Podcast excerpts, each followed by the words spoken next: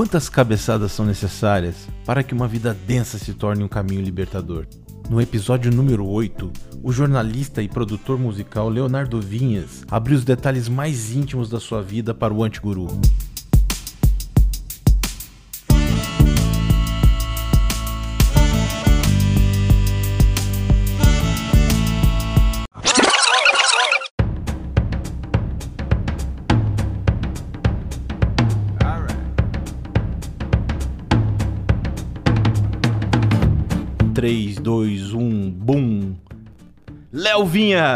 Fala, brother! Fala, titio. Como é que tá essa força aí, meu irmão? Cara, essa força ela é bem vacilante em tempos de Covid, mas ela ainda tem direção e intensidade. Vamos começar de uma maneira não trivial. Vamos brindar com uma cervejinha, um brinde virtual.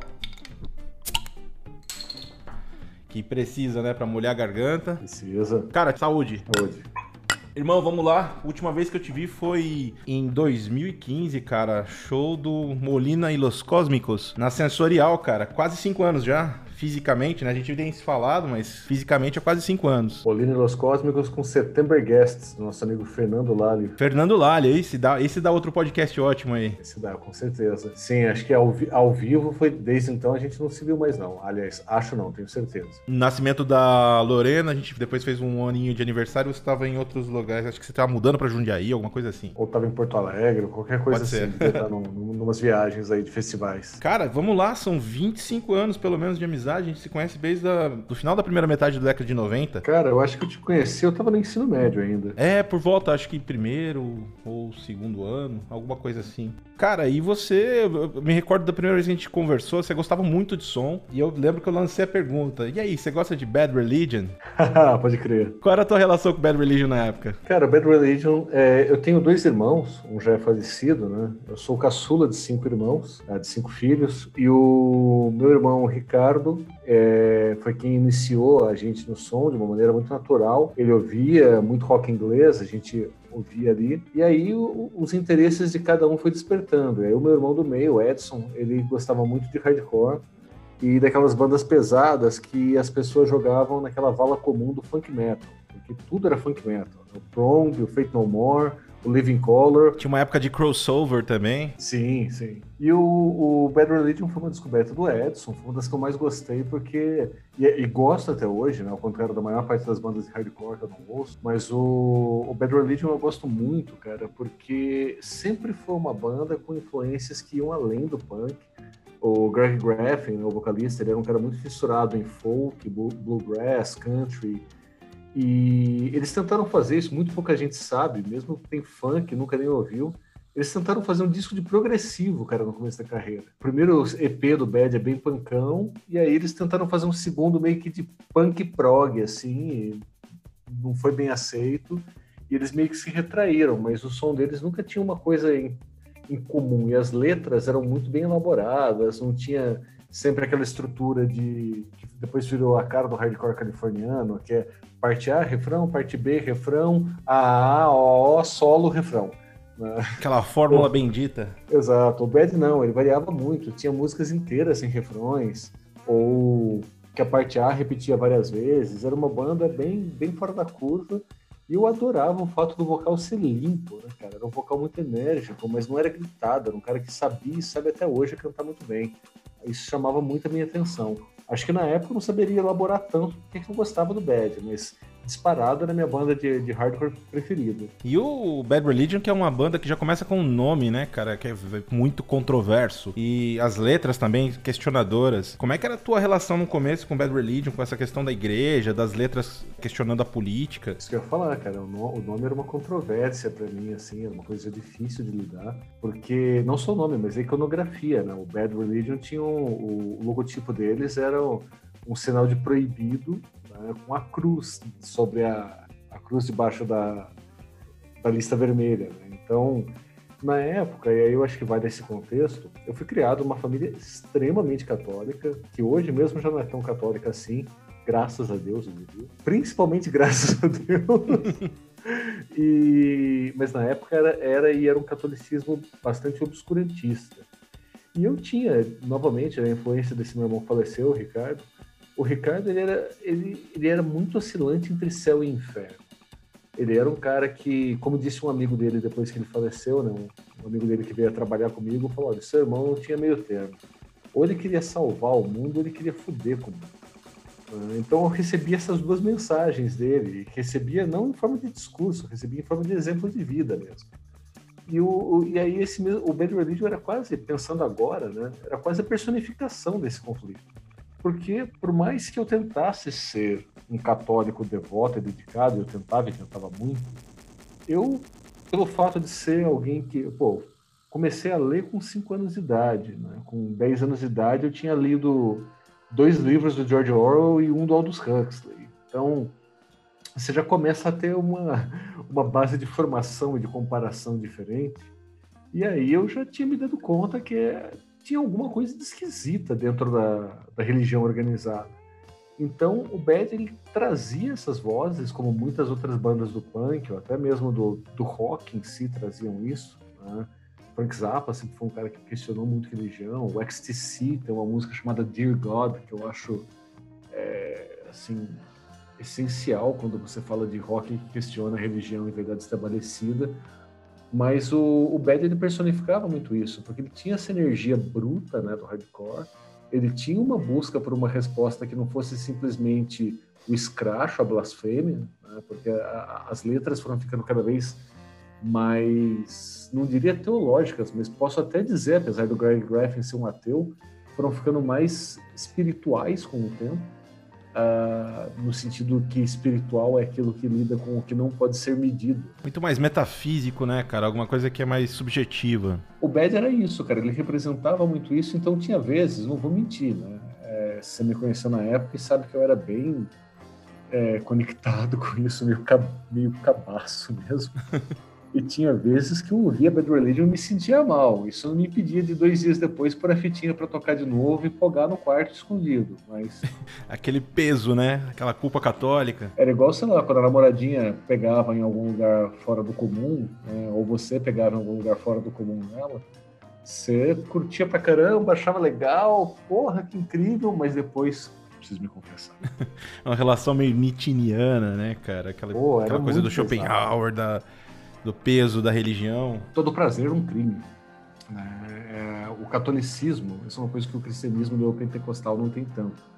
Mas o catolicismo tem isso muito claro, né? Toda religião, é, todo, todo prazer é um crime, todo prazer está errado. Tudo que te faz bem, tudo que te dá satisfação, seja ela a vaidade, seja ela o desejo físico, seja ela a realização pessoal através do trabalho, está tudo errado né? porque tudo vem de Deus. Né? Mas quando vem alguma cagada, não, não, não, peraí, isso tem uma aprovação, não vem de Deus, é para ensinar. Então, mas eu demorei a racionalizar isso. Né? Na época ainda vivi isso de uma maneira muito, muito complicada e era muito maluco, cara, porque não é só o Bad, né? São várias bandas que têm o um questionamento religioso. Pô, The Cure tem um álbum inteiro chamado Faith, que são sobre as visões de fé super contraditórias do Robert Smith. Ele escancara as contradições daquele disco um disco super denso, difícil de ouvir, apesar de ser um discão.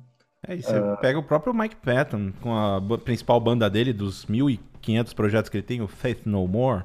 Sim, próprio nome, né? E o Faith No More era uma banda que também mexia com várias outras coisas que não, não ligavam com religião, mas ligavam com um monte de tabu.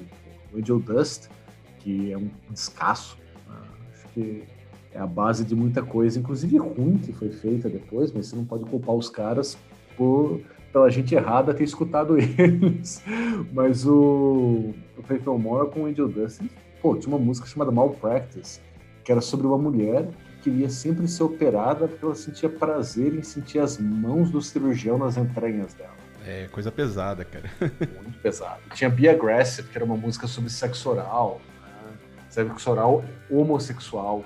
Então, assim, o Faith No More era uma banda que também mexia com muita coisa e eu adorava tudo isso. A verdade é que eu sempre gostei das coisas não ficarem conformes. Eu acho que o que me manteve na religião por tanto tempo é porque eu ainda conseguia ter aquela leitura de Jesus como um cara não conformista.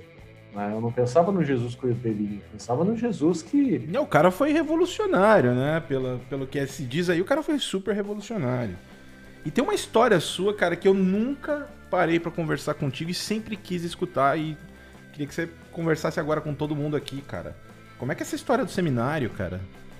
Cara, aconteceu o seguinte: eu trabalhava um desses cursos de idioma aí que ficam te enganando permanentemente, né? falando que você precisa de 10 anos para aprender um idioma. Né? Na verdade, não, né? a gente sabe disso. Mas num desses cursos eu tinha um aluno que era um padre, uh, o padre Reinaldo, que chefiava o seminário do Joseleitos de Cristo. Esse é o nome da congregação. Caracolis. Pois é. E percebendo que eu era um cara de igreja e ao mesmo tempo eu não era. Assim, eu frequentava grupo jovem, eu era catequista, tinha o movimento Shalom lá, lá em Taubaté, Sim. eu era integrante do movimento Shalom, tinha tudo isso. E ele via que assim, eu queria aderir, eu tinha, eu tinha uma vontade, né? A, a religião ela satisfazia uma coisa que eu tenho até hoje, que é a ideia de querer deixar algo bom, de querer ser útil, não de uma maneira utilitarista, mas de fato ter algo de bom para trazer às pessoas. Só que decididamente a religião não era meu caminho para isso. Demorei anos para ver, mas enfim, esse padre meio que sacou isso e ele me convidou para que eu passasse, eu fizesse o que, o que se chama de experiência de seminário. Então, eu ia assistir algumas aulas, né, isso concomitante ao meu minhas aulas de ensino médio, passava finais de semana lá, ajudava nas missas, nas missas da comunidade, nas missas do próprio seminário e tal, para ver se aquilo era minha vocação. Quase que um acampamento de verão, né? Aquela coisa de americano, de summer camp. É, mais ou menos, porque isso era integrado com toda a minha vida, que afinal de contas eu estudava, trabalhava, né? É, estudava de manhã, trabalhava de tarde e de noite, tinha algumas tardes livres, que daí eu ia para lá, e os fins de semana ficava lá. E eu assim, muito rapidamente eu me dei conta que eu não tinha vocação para padre. Mas foi uma coisa. Eu, eu sei que eu fui para lá muito motivado pela morte do meu irmão. E aí acho que é, é, é onde faz sentido as coisas que eu estava falando antes. Isso foi um impacto muito grande para mim. Meu irmão morreu quando eu tinha 17 anos. É, eu estava no, no meio do, do terceiro colegial.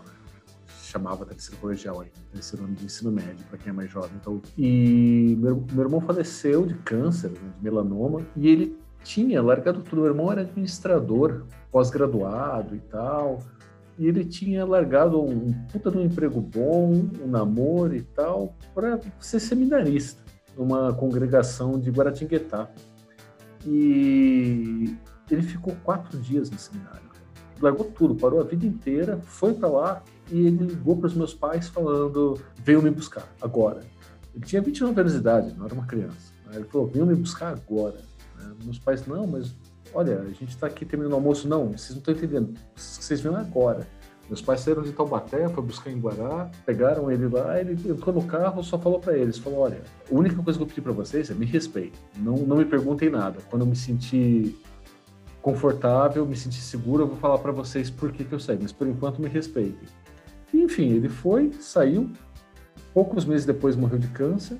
Nunca soubemos o que, que aconteceu que fez ele largar o seminário. Particularmente, acho que não interessa saber, acho que quanto menos souber, melhor, não vai mudar nada.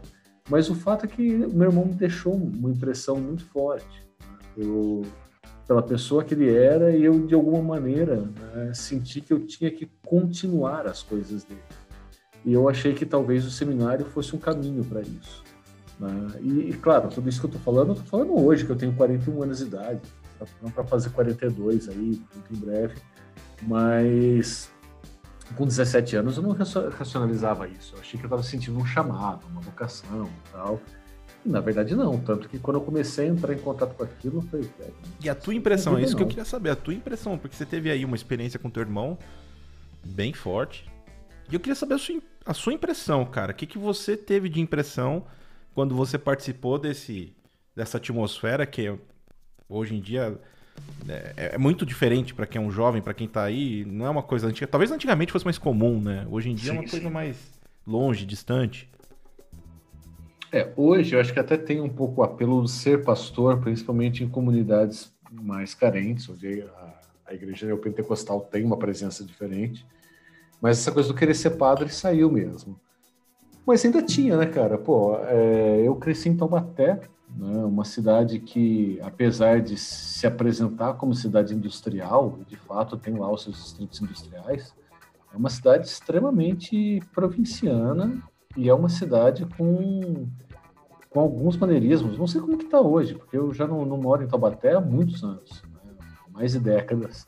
Mas Taubaté era uma cidade na época com, com essa, é, esses hábitos desse interior que hoje, sei lá, talvez você encontre em cidades pequenas de Minas e tal, mas era aquela coisa da a, a, o bairro girar em torno da igreja, a, a pessoa que era, sei lá, o, o catequista, o sacristão, era bem colonial, né, cara? Cidade base para bandeirantes, cidade com várias catequeses. Sim, uma cidade super antiga, pô, Taubaté é, é, é mais do que tricentenária, né? Quase 400 anos, tem igrejas antiquíssimas, tem um museu de arte sacra com peças muito antigas, pessimamente cuidado, mas um belo um acervo. Então, Taubaté traz tudo isso dentro de si, né? E aquilo... Ciclo do café. Aquilo me impressionava. O, o, o, o ciclo do café tal. então, em Taubaté, o, o, padre era uma figura de autoridade muito grande também. Não dá para você negar que para um, um menino, adolescente, super confuso em relação aos próprios desejos, super intimidado pela, pela vida, eu sou um cara que sabotou o meu próprio vestibular na FUVEST, porque eu morri de medo de morar sozinho em São Paulo. Então, sabe, por sete pontos eu não, não passei no, no vestibular. Eu sabia que eu poderia ter passado, mas eu, eu sabotei, eu não queria ir. Então, porque eu tinha medo. Então, para esse tipo de, de moleque, a, a igreja ainda oferecia alguma coisa que parece que você está protegido, né? Debaixo daquela batina, debaixo daquela estola. Né? é, é, a mesma coisa que o sonho do rockstar, só que com menos sexo e quantidades muito menores de vinho. Cara, e como é que você acha que o caminho escolhido para relações públicas, comunicador, como é que isso, comunicólogo, né, na verdade, como é que isso te, né, te, te levou para frente, te levou para um pensamento um pouco mais expansivo, começou a abrir o mundo para você? É, eu cheguei na faculdade também por uma maneira torta, né? Falo que, com o perdão do, do, do mau vocabulário, o moleque é uma bosta, né? Ele vai fazendo sem saber dele que tá fazendo. E eu fui para relações públicas porque dentro das poucas opções que tinha de faculdade em Taubaté, eu ponderei algumas coisas, né, que não vem ao caso detalhar, e eu falei, não, vou para relações públicas, pelo menos eu sei como é que é, porque eu tenho uma irmã que faz e parece que é legal. Parecia interessante. E no fim, foi ótimo que eu Foi excelente, porque eu, no primeiro ano, eu tive um choque muito legal, e eu acho que isso é uma coisa muito triste hoje em dia, essa uniformidade de pensamento que a gente vê nos lugares. É igual, eu escutei esses dias uma amiga minha falando esses dias pré-pandemia, né? Ela queria trocar a filha de escola e falou: ah, queria levar minha filha para a escola tal, mas eu tenho medo que ela só viva no meio de bolsominions e tal. Eu entendo o medo e tal, mas, cara, a, a pluralidade é o que. Sabe, se você está num ambiente que só ecoa aquilo que você pensa, você não vai crescer nada, pelo contrário, você vai regredir. E eu tomei esse choque Total. muito legal de quando, quando eu entrei na faculdade, que eu tinha professores posso dizer mesmo, de uma escola marxista de comunicação. Eu tinha professores que eram de uma linha mais liberal, nada a ver com o liberalismo que a gente tem hoje, mas é, uma, ideia, uma ideia mais progressista. Mais libertários, tinha, né? Exato, mais libertário. Uhum. Tinha os professores bem caretas, parados no tempo, tanto em termos de teoria como em termos de, de concepção de mundo. E tinha professor doido, porra louca, que não tava lá para dar aula, não. Tava lá para festar, fuder e não sei o quê. E foi ótimo estar com todos esses mundos opostos, porque tudo era muito novo, né? Tudo era sair daquele ambiente de, de Vila das Graças, que é o bairro onde eu cresci, aquele ambiente super controlado, super previsível, e entrar para um mundo onde, sei lá, eu tava. É tava lidando com tudo. Né? Vários gatilhos lidando... na sua mente, né, nesse momento. Vários, assim, desde aquelas coisas que são quase clichê de sériezinha ruim, por exemplo. Eu tinha horror a qualquer droga e achava que qualquer pessoa que consumia droga era um criminoso em potencial e um devasso. Né? Heranças ali da, da toda aquela mentalidade. E aí, primeiro, caiu a ficha que a maior parte dos meus amigos usava drogas. Eu só não usavam na minha frente, mas a maior parte usava. Portas da percepção, né? É. E, depois que, assim, eu teve uma, uma menina com quem eu tive um. A palavra horrorosa, mas eu tive um caso, por assim dizer, eu tive uma história com ela. Acho que história é muito legal. História legal, eu gosto disso. É, eu conheci ela durante a crise de abstinência dela. Conheci ela socorrendo ela na crise de abstinência. E ela foi uma pessoa que me ensinou muito. Eu lembro dela com um carinho gigante, assim. Tudo isso primeiro na faculdade. Então, acho que a, a, a faculdade trouxe isso no primeiro momento. Num segundo, trouxe uma profundidade, porque acho que a coisa que eu mais aproveitei da minha faculdade foi a biblioteca. Né? Porque e foi aí onde começou uma relação minha, que dura até hoje, com bibliotecas públicas. Tudo bem que a faculdade não era propriamente pública, né? mas eu, todo lugar onde eu fui morar depois, eu virei frequentador da biblioteca, ou das bibliotecas que me eram disponíveis. E é uma coisa que eu adoro, cara. Eu, assim, eu meço o prazer de uma cidade pela quantidade de bibliotecas que ela tem, ou pela qualidade do acervo. Porque se, se ela tiver uma com um acervo bom, é melhor do que ter 10 com acervo meia boca. Né? Então, a minha relação com a faculdade é lembrar muito disso, lembrar muito desse choque cultural, lembrar das bibliotecas uh, e lembrar, eu acho, de como que eu usei essa comunicação nas outras coisas que eu fui fazer. Eu não seria o jornalista que eu sou se eu não tivesse feito relações públicas. Eu não teria sido o professor que eu fui se eu não tivesse feito relações públicas. Porque eu acho que era o curso, vendo hoje, era o curso que dava a visão mais ampla da comunicação. Os outros eu acho que eram muito utilitaristas, mecanicistas, no caso o jornalismo e a publicidade. Né? E relações públicas não. Ele abria para muita coisa. Pô, fui, eu fui do teatro à comunicação corporativa no primeiro ano. Tinha tudo isso. Né? Aquela coisa de você estar tá ali, sei lá, super engravatado para umas coisas super sacais como cerimonial e ao mesmo tempo você está defendendo a ideia de fazer, sei lá, contra-informação né, com o uso da comunicação. Então, foi do caralho. Foi do caralho. Foi uma puta época. E se você e se ancorou época... nos clássicos das bibliotecas, como é que veio depois a questão da, das mídias alternativas? Porque eu tive essa, essa grande satisfação de, de, ao teu lado e ao lado de vários outros amigos que vão aparecer aqui, inevitavelmente, porque o Antiguru é só um espaço mas a, o início do Antiguru são as minhas relações pessoais com os meus amigos e com as pessoas queridas que têm algo para trazer. Como é que começou essa sua relação? Bom, eu sei que a gente lado a lado esteve no Alternative Voice, grande fanzine, mas você teve muito mais história depois. É, mas começou nele, né? Começou no Alternative Voices, foi um convite seu e do, do, do Guilherme Rivera. O Guilherme, que inclusive já tinha.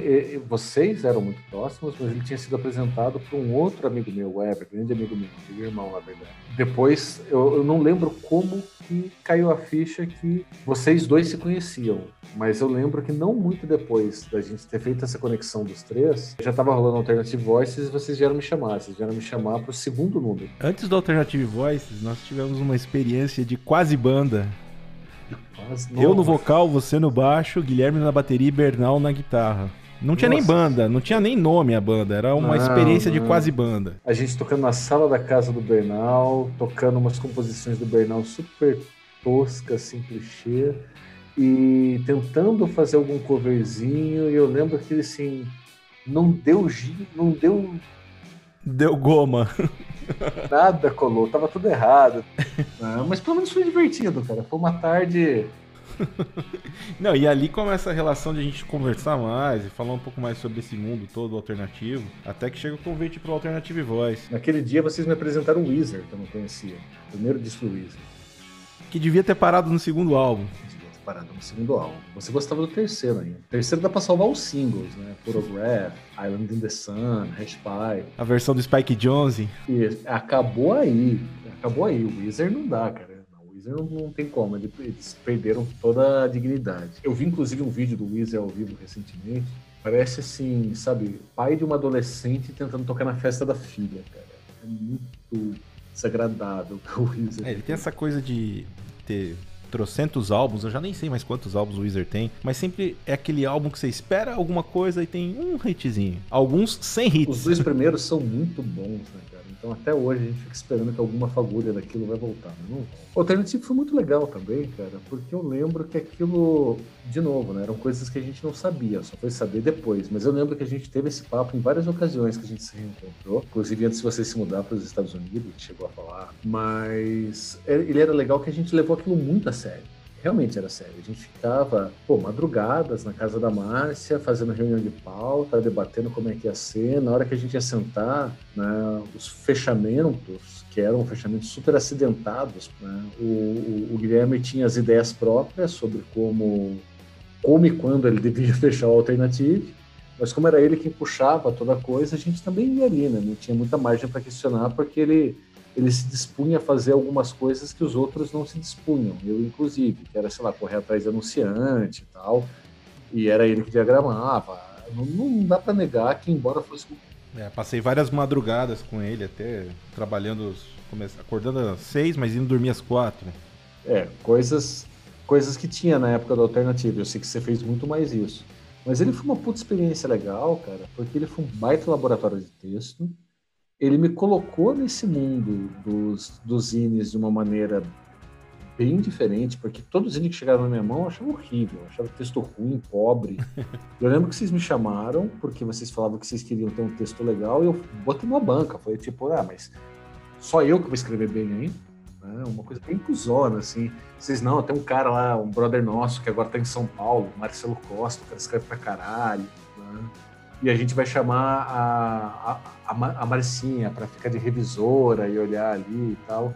Então, no fim, era bem interessante, cara, porque tinha. Todo mundo era editorial ali. Pelo menos, sei lá, acho que nós tínhamos um, um, grupo meio assim. A gente era igual aquela banda Revolting Cox, né? Que falava que qualquer um podia ser um Revolting Cox, desde que você estivesse no estúdio na hora que eles estivessem tocando. O Alternativo tinha um pouco essa cara, que todo mundo podia entrar ali e fazer parte, mas tinha um núcleo duro, por assim dizer, né? que éramos eu, você, o, Guilherme e a Márcia, e eu acho que era esse o núcleo que pensava. O Frei era um cara que estava sempre por perto, o Frederico Carvalho, né? Então o Frei ele era uma, uma baita presença, mas por exemplo o Frei não se envolvia nos eventos, né? porque o Alternative Voices, isso acho que para mim foi o que mais marcou. Ele não era só um produto editorial, ele tinha o lance dos eventos, dos shows, né? os shows com a chancela Alternative Voices. Isso foi, eu acho que foi a coisa que mais me pegou primeiro para entender que um formato editorial, um nome editorial não se prende a um formato, pode se estender em vários. Então, o Alternative Voices ele era uma plataforma multimídia antes que se desse um nome para isso. Né? Lembro inclusive das tentativas de fazer versão online e tal, numa, numa época de internet de escada. A gente está falando aí de 1998 até 2003. Né? Mesmo ainda em 2003, poucas pessoas tinham banda larga. Foi o que o Marcelo conseguiu com o Screenel, né? É, o Screenel que está aí até hoje, foi fundado em 2000, então são 20 anos. É, um dos primeirões disso, a galera mais velha deve lembrar, era o Cardoso Online, que não era nenhum site, ele era uma newsletter. Porto Alegre, né? né de onde saíram nomes bem conhecidos hoje dentro desse. Clara Verbuck. Clara Verbuck, mais do que todos, o Daniel Galera. Pô, Taqueda.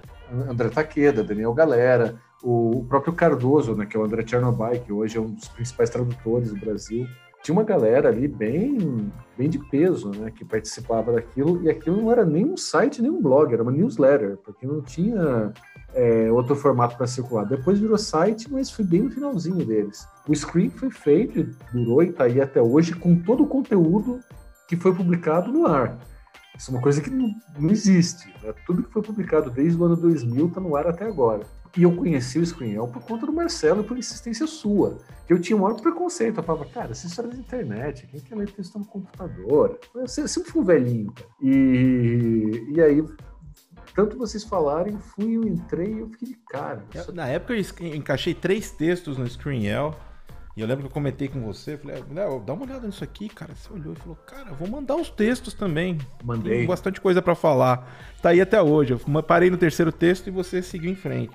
Eu lembro que o primeiro texto que eu fiz para lá foi o.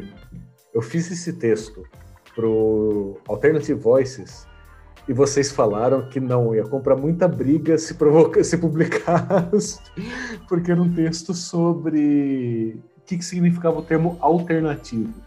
Né? E aí eu mandei para lá, o Marcelo gostou, publicou, e aí ele falou, cara, manda mais texto, que eu gostei do seu.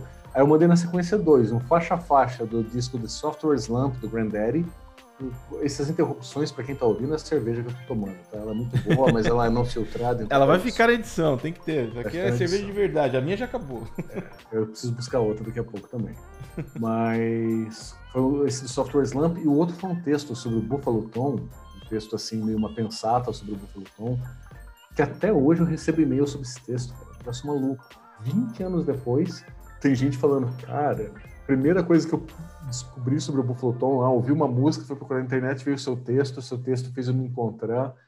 Eu acho que essas coisas, nessa época pré-internet 2.0, entrar em contato com alguém via internet não era tão fácil, não era só deixar de um post alguma coisa. Você tinha um puta trampo para descobrir o e-mail da pessoa. Né? E a pessoa não, não ia conseguir responder o teu e-mail na hora, porque não existia smartphone, não existia conectividade online, tudo demorava demais.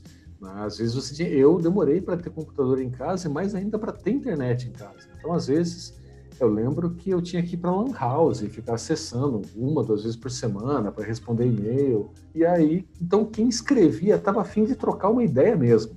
Né? Não estava afim só de, de, deixar um comentário bosta ou lacrador. Não, queria trocar uma ideia. E isso gerou uma coisa muito forte em mim que me deu uma liga tipo que acho que isso todo mundo que trabalha com cultura numa cidade do interior sentiu em algum momento. Na hora que o seu trabalho começa a aparecer de algum jeito, e alguém fala, e alguém de outro lugar vê, e você fala, pô, não tô sozinho. Tá? E cara, você expandiu, né? Porque nessa mesma época, além desses dois ícones que é o Alternative Voices e o Screenel, que continua nativo até hoje, com o Marcelão, aliás, quero recebê-lo aqui em breve, já conversei com ele. Uh, inclusive o Taqueda, lembrei do Taqueda agora, grande pessoa para estar tá aqui também, vou conversar com o Taqueda também. Você também participou do Lado 1, do Gordurama. São outras mídias alternativas aí também da época. Os dois foram, na verdade, a reboque do, do fim do Screenel. O Screenel teve um fim temporário, que o Marcelo Costa não conseguiu ficar muito tempo longe disso, não, felizmente. Mas quando o Screen terminou, porque ele estava envolvido em muitos trabalhos, não estava conseguindo dar conta, mas ele tem uma, vida, uma história com, de vida com muita coisa para contar. Aí muita gente ficou órfão, né, cara? E aí o Screenel, na época, tinha dois subeditores, eu e o Diego na época Diego Fernandes, hoje Diego Gerlach, que é um ilustrador também. E o Diego fundou o Gordurama e eu fundei o lado 1, e um colaborava no site do outro. Né? Só que é o seguinte, a diferença é que o Gordurama tinha um webmaster, que era o Charles Pilger, que também escrevia para eles, era um cara que tinha tempo para isso. Eu tinha um brother que ele sabia mais ou menos usar e fazia no tempo vago dele, que na verdade sim, o tempo vago era o que mais tinha, porque ele não trabalhava, mas ele fazia quando tinha vontade. E eu não tinha habilidade nenhuma de edição na época, de entender como lidar com os colaboradores, de pedir ali. Eu estava muito na pilha de querer manter viva a ideia do, Screenel, mas não sabia como. Então, o lado 1 um foi a primeira grande experiência fracassada da minha vida, foi ótimo isso, né? mas uh, o Gordorama já era muito mais legal, porque o Gordorama tinha um nível de acidez gigantesco e tinha um editor. O Diego realmente já era um editor, já tinha visão de editor, ele sabia discutir pauta, discutir texto, como o Marcelão fazia, como eu não sabia fazer. Né? Vim aprender depois e gosto de pensar que vim aprender a fazer isso muito bem. Mas o Gordorama ele tinha esse lado e ele abria espaço para você não cair na mesmice nunca. Então eu adorava, não era aquela coisa de ser crítico malvado, mas era você poder experimentar formatos de texto, você poder experimentar formatos de criação. E sim, quando fosse o caso, nenhuma vaca era sagrada. Né? Eles falaram, a única coisa possível de se fazer com uma vaca sagrada é churrasco.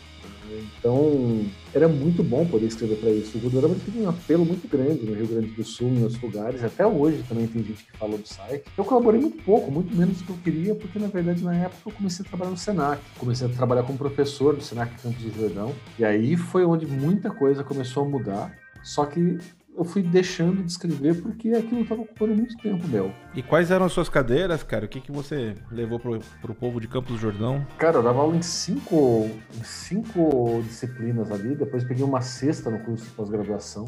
Uh, pós-graduação em hotelaria, eu dava aula de marketing hoteleiro, mas uh, no curso, no, nos cursos técnicos e tecnólogos que eles tinham lá, eu dava aula de cinco matérias. Se eu me lembro bem, comunicação, expressão, marketing de relacionamentos, marketing pessoal, que faz parte das coisas disciplinas integrativas do Senac. Tinha uma que eu não lembro se era teoria cultural, teoria da comunicação, mas era alguma coisa assim, a gente discutia bases de cultura. E uma outra matéria que aí realmente não vou lembrar qual era. Né? E ainda dei aula de inglês lá também. Então o Senac ocupava muito tempo, eu, eu gostava muito de trabalhar lá, e aí lá foi uma coisa que. Lá, na verdade, foi todo o processo de marcar uma saída de todas as coisas que a gente falou até agora. Né? Porque eu estava em, em, em, Taubaté, morava com os meus pais ainda, já tinha terminado a faculdade, tinha feito uma, alguns cursos e tal, mas eu estava completamente deslocado, não sabia o que fazer. Quando, durante a faculdade eu trabalhei na Ford, detestei trabalhar em fábrica, achava aquela vida fabril um negócio pavoroso e parecia que aquilo era o máximo que Taubaté tinha a oferecer. Aí eu estava dando aula de inglês. E, e, esse que é um traço comum das últimas três entrevistas, né? As pessoas que tinham um, um horizonte de eventos, vamos dizer assim, muito limitado, muito curto e de repente se viam numa necessidade de expandir. É, cara, era um negócio. Porque Taubaté era isso. O Fernando Lali, né, ele tem uma, uma expressão ótima, que ele fala que Taubaté é a terra dos Valdires. Porque o, quem é o Valdir? Né? O Valdir é aquele cara que fez Senai, entrou numa fábrica, preferencialmente uma das multinacionais, e está trabalhando ali. Ele vai galgar alguns postos, né? Daí tem todos aqueles esquemas do empregadorista da fábrica, que é promovido. Passa pelo alfabeto inteiro, né? A, B, C, D, aquela Exatamente. gamification longa, extensa, parece um jogo de videogame mesmo. É, bem isso. E aí o, o quando ele tá ganhando um salarinho, ele vai, sei lá, casar com a namorada da adolescência ou com uma trophy wife qualquer aí que ele conheça, vai ter a sua casinha. Em Ubatuba. É, e aí o sonho máximo dele é ter a casa em Ubatuba e ele vai saber que o padrão de vida aumentou. Não que não seja demais, Ubatuba é uma tremenda cidade, adoro, cara. Sim, mas é que tá, esse é o único horizonte da cidade, né? Fala, e aí ele sabe que ele prosperou de vida quando ele tá gordo, porque ele faz todo fim de semana um churrasco com uma caralhada de cerveja, né? um monte de carne marinada no leite de mamão. Porra, cara, assim, você fica. Jura, mano, que a vida é isso? Jura que assim, pô, eu trabalhei lá no, na, na fábrica no RH, né? Eu lembro de, junto com o assistência social, a gente mapear que o, os puteiros da região ficavam lotados nos dias de pagamento. Né? Então, assim, a sua vida é esperar o dia do pagamento para ir no puteiro para você dissimular a vidinha merda que você leva. Caraca, isso é diferente, cara. Eu trabalho com RH e a RH mudou para um caramba. Eu tenho certeza que sim, né? Eu trabalhei na Ford em 1999 e 2000. 21 anos atrás. É, então faz tempo. Mas, cara, eu fiquei. Eu estava muito desorientado com tudo isso, né? Tava dando aula de inglês. E um dia, no meio da aula, né, uma das minhas alunas, que eu não sabia o que era, uma aluna mais velha do que eu, né, era uma turma especialmente difícil de lecionar. Eles tinham dificuldades muito persistentes quanto ao, processo de aprendizado deles. E eu me lembro de falar que talvez eu quisesse largar essa turma, né? eu estava comentando isso na minha casa com a minha mãe, minha mãe é professora de ensino fundamental da primeira a quarta série, já aposentada na época. Minha mãe pegou e falou: Olha, você pode até largar se a escola te der isso daí, mas professor não fica só comendo filé, né? Professor tem que roer o osso. E aquilo me marcou muito. Né? Foi, pô, é fácil dar aula para bom aluno. Né? E eu não tinha preparo pedagógico, né? Como quase todo professor de inglês, eu fui lá porque eu falava inglês bem. Eu me virei no avesso para fazer aquelas aulas funcionarem. E aí, é, essa aluna, ela pegou e falou, qual é a sua formação? Você é de letras? Eu, não, sou de comunicação. Você nunca pensou em dar aula de comunicação? Eu falei, nossa, meu sonho. Ela falou, não, eu sou coordenadora pedagógica do Senac Campos do Jordão. A gente tem uns cursos assim, assim, assado, eu acho que você tem o um perfil para assumir algumas das aulas ali. E aí eu fui, fui para o Senac, fiquei fascinado com a estrutura que tinha, ela me convidou, eu peguei, e aí as minhas aulas, cara, viraram uma coisa assim, viraram um espaço de experimentação pessoal.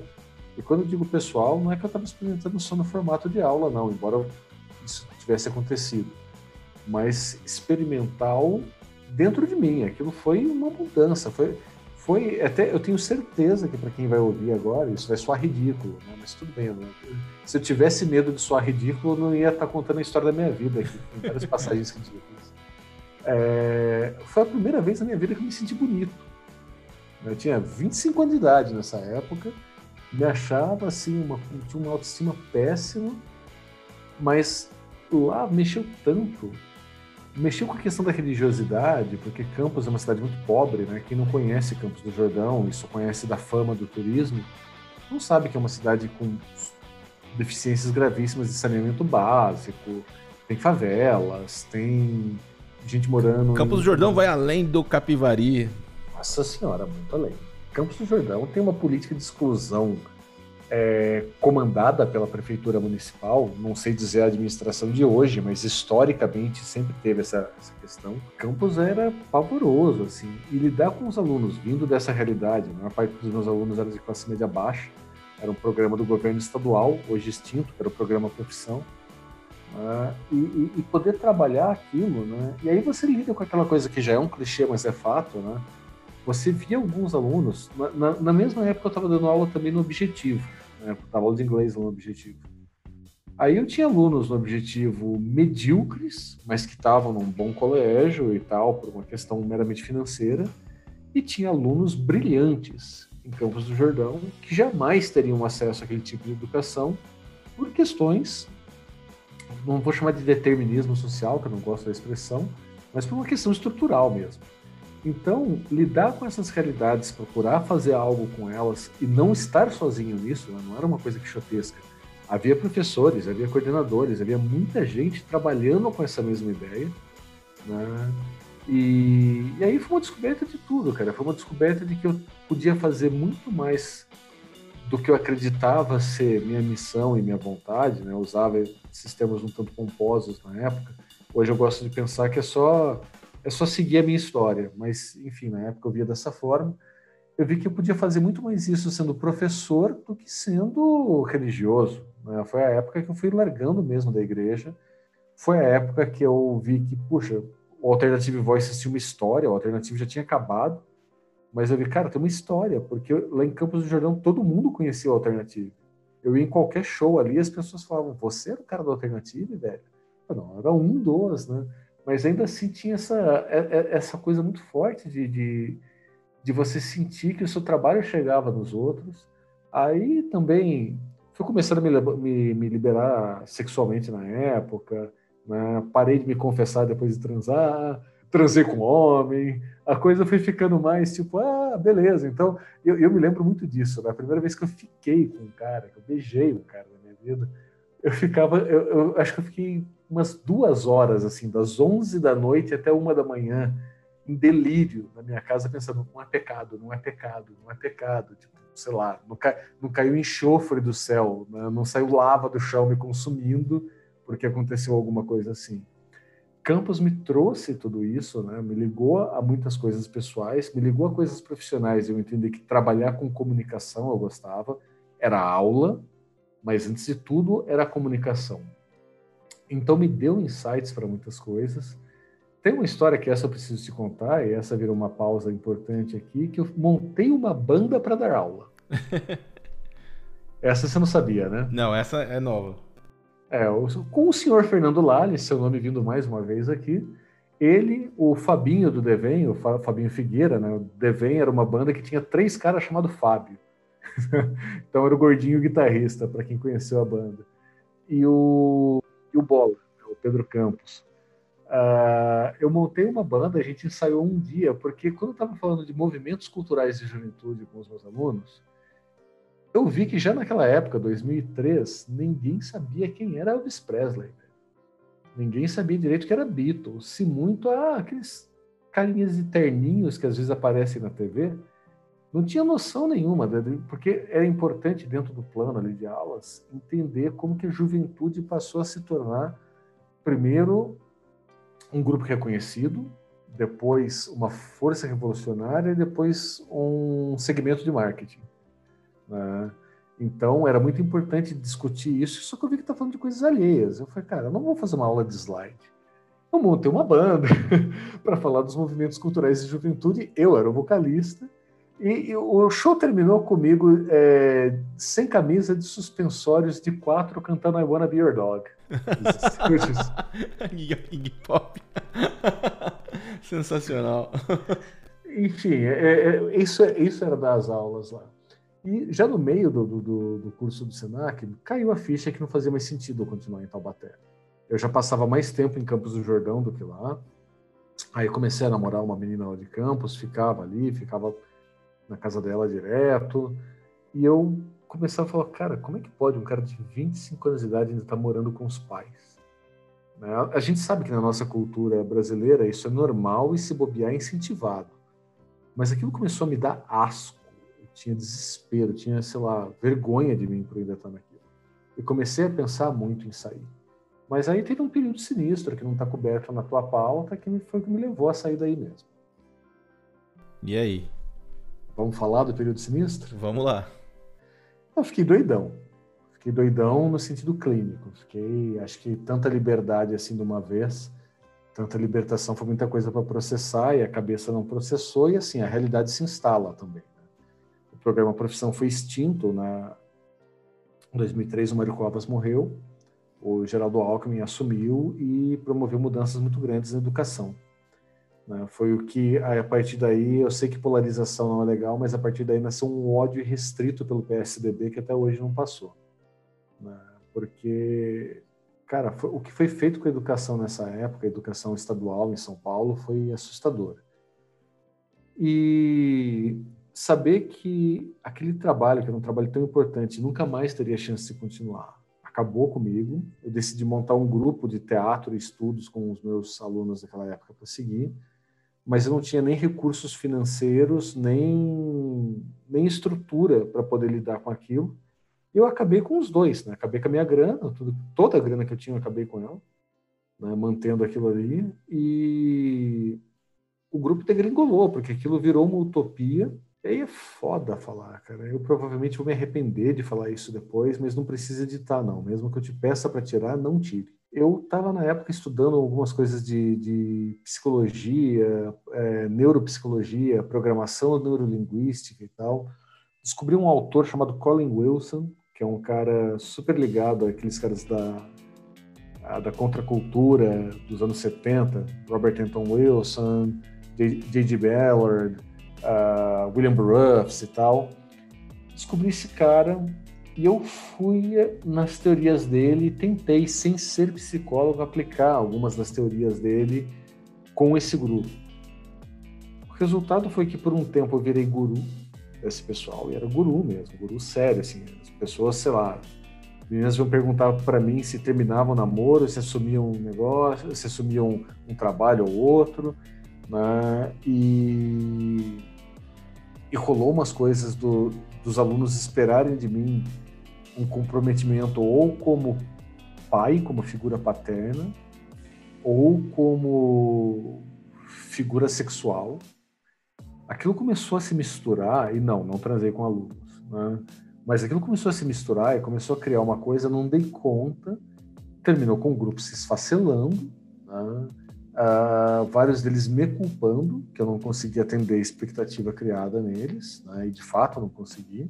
É que uma vez que você vira guru, é difícil Sim. abdicar do título, né? É, cara, e vira aquela coisa, né? É, o problema de você ter seguidores é que você perde toda a sua liberdade. Tá? Liçãozinha para todo mundo que tá aí querendo ter follower, tá? Isso daí vira um negócio sinistro depois. E aquilo terminou comigo completamente fora de mim depressivo. Você gerou haters, né? Que na época não tinha esse nome ainda. Gerei haters e a coisa terminou com uma tentativa de suicídio, velho. Essa é uma história que você não sabe, o negócio foi foda. É... eu acho interessante contar para quem estiver ouvindo, porque assim, cara, tem coisa que não dá para você mexer, você não sabe o que, que é. E eu comecei a me recuperar disso. Uh, muito por conta, na época, de um chefe que eu tinha, que me deu muito apoio, eu dava aula na escola de inglês de Taubaté, que já não existe mais, a ACBEU. O dono da escola me deu muito apoio, o João, João Vilarta. E a medicina chinesa. Quando eu vi que, assim, eu tinha chegado num ponto que só terapia não estava me tirando daquilo. Pelo contrário, eu tinha três terapeutas que eu tinha detestado, demorei para me acertar com a, com a psicologia, depois que eu me acertei, adorei mas eu eu estava fisicamente muito mal, muito debilitado. E aí eu fui um cara que trabalhava com medicina chinesa, o cara aplicou aquelas ventosas em mim.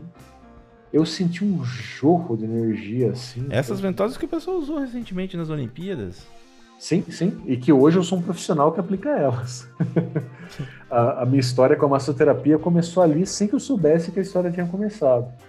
Mas foi um negócio. Eu lembro que foi tão, tão assim, impactante o treinamento dele, o tratamento que ele me deu, que eu tava super mal, eu não conseguia, sei lá, mal me deslocar de casa para algum lugar. E aquilo me deu um gás. Eu fui pro litoral. O tratamento foi numa quinta, na sexta eu tava pegando meu carro e tava em Caraguatatuba. Cheio das marcas de ventosa nas costas, não tava nem aí. Não. Inclusive, você deve lembrar que nessa época teve um malfadado show do Lemonheads em Taubaté. Que não era Lemonheads. Que não era Lemonheads, né? Mas todos os promotores compraram a enganação do promotor gringo para vender o show do Evan Dando solo como Lemonheads. Uh, esse show, para quem não sabe, a gente quase viu figura morrer no palco. Né? O Evan Dando estava tão louco, estava tão drogado, que ele caiu do palco em cima do público. Não, ele não fez um stage dive nem nada, ele caiu, ele foi andando, o palco acabou, ele caiu em cima de uma pessoa. E nessa época, o Guilherme tinha. Eu não, não existia mais Alternative Voices, mas o Guilherme tinha pedido para eu escrever um texto sobre o show. Eu entreguei o texto quatro meses depois. e eu lembro que ele ficou comentando com todo mundo: tipo, o Léo tá louco? O que aconteceu? Né? E sim, o Léo tava louco, o Léo tava completamente fora de si. Né? Eu não, não, não tava entendendo nada do que estava acontecendo. Mas aí ver esse processo de cura, né? quando isso começou a vir, eu voltei a fazer conexão com aquilo lá de Campos do Jordão. Falei, cara, eu não posso continuar em Taubaté, não posso continuar morando com meus pais. Não posso continuar nessa vidinha infantilizadora, essa vidinha que me corta. E eu, eu juntei uma graninha que eu tinha, fui para várias cidades onde eu tinha amigos, amigos morando, para BH, fui para Curitiba, fui para Rio de Janeiro, São Paulo. E aí eu fui para Foz do Iguaçu, né, muito motivado pelo, pelo meu brother Rodrigo Barreto, o Hugo Barretão, Hugo Oink. Ele falava, cara, você tem que vir para cá, essa cidade é a sua cara, aqui fronteira, etc, etc.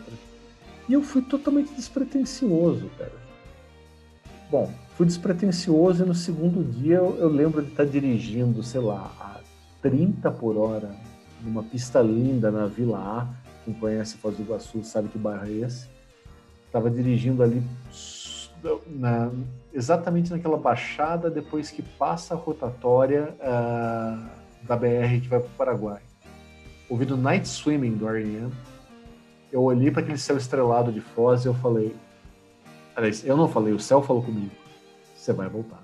Que demais, cara. E aí começava o um capítulo novo. É, eu falei, eu vou morar. E aí foi isso, cara. A partir daí, toda essa história mudou. E aí eu falo, perdi o cabaço da alma. E aí depois que perdeu, não tem jeito. Você gosta e começa a dar até não poder mais. Muito bom, cara. Vamos lá, vamos falar de Foz do Iguaçu então? Cara, Foz do Iguaçu foi isso. Como é que é, eu contei como é que eu fui parar lá, mas o legal é que foi o seguinte: eu fui, deixei alguns currículos, não rolou nada, voltei para Tabaté, estava trabalhando ali, mas já estava com uma outra postura, uma outra atitude. Foi um período bem legal esse período final em Tabaté. E aí um dia, o, esse meu amigo Barreto, ele me ligou, ele falou, cara, é, você deixou uns currículos aqui em casa, ainda tá atual? Eu falei, tá, cara, mudou pouca coisa, mas nada significativo. Pô, a escola de inglês que eu estudo abriu aqui uma, umas vagas de professor e eu já fiz toda a propaganda sua. Puta, velho, não, não sei, não queria continuar dando aula de inglês, estou procurando outra coisa, quero voltar para comunicação. Ele falou, vem para cá dando aula você ter um trampo, velho. Depois você, você vê o que você vai fazer aqui, você, você acha o teu caminho. Você precisa vir. Eu falei, tá bom, pode levar meu currículo. No mesmo dia, ele levou, cara, a, a diretora da escola me ligou e aí ela falou: Olha, Leonardo, eu não costumo contratar gente nem das cidades próximas, quanto mais de outro estado. Mas o seu amigo falou tanto de você de como que é a sua aula, do seu jeito e tal, que eu tô curiosa. Você quer conhecer? Você pode vir para Foz? Eu falei, posso. Cara, dois dias depois eu estava num busão para Foz do Iguaçu.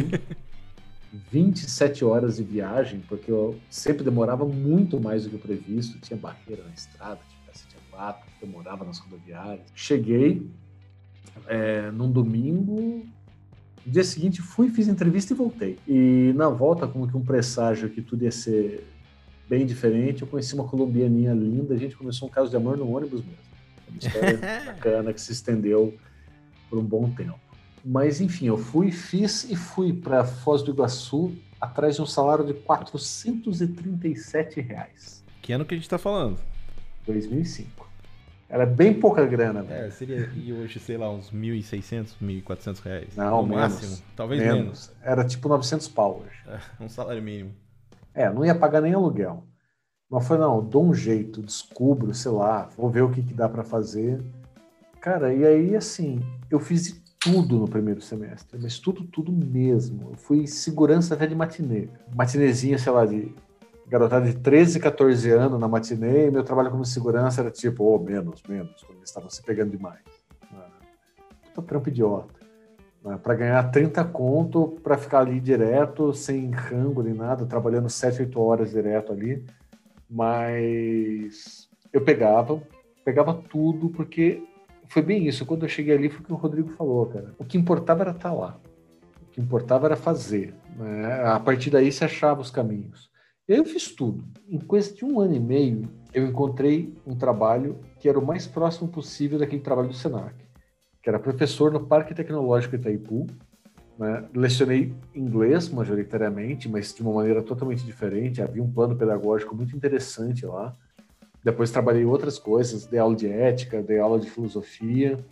Foi, foi muito bom esse período, mas até chegar lá, acho que aí foi a grande virada, porque assim, primeiro era morar na tríplice fronteira, e isso, quem não morou nunca vai saber o que é, cara. Eu posso contar, mas você não tem a dimensão do que, que é falar, puta, a Argentina tá a 10 minutos daqui. Né? Você fala, ah, vou sair agora, vou dar um pulo na Argentina. Isso é uma coisa que muda demais, cara. E o fato de você estar numa cidade que não só é fronteira, mas é uma cidade visitada pelo mundo inteiro. Na época, Foz do Iguaçu era o terceiro destino mais visitado do Brasil por estrangeiros. Hoje é o segundo. Tem a questão dos dois pontos de vista. Aí você vai para um lado que tem uma visão completamente diferente, com outra cultura, com outro idioma, outros Totalmente. costumes. Sim, e assim, é, são, são recortes que também não representam os seus países nas, nas suas totalidades. Ciudad del Este não representa o Paraguai como um todo, por mais que a maioria das pessoas que vai para lá acha que representa. Puerto Iguaçu é uma boa amostra do interior mais rural da Argentina, mas decididamente não representa o país na íntegra. E Foz do Iguaçu não representa sequer o Paraná, embora tenha muitas coisas típicas de uma cidade do oeste paranaense. Quanto mais que apresentar o Brasil. Mas mesmo sendo recortes, são cidades por onde o mundo inteiro passa.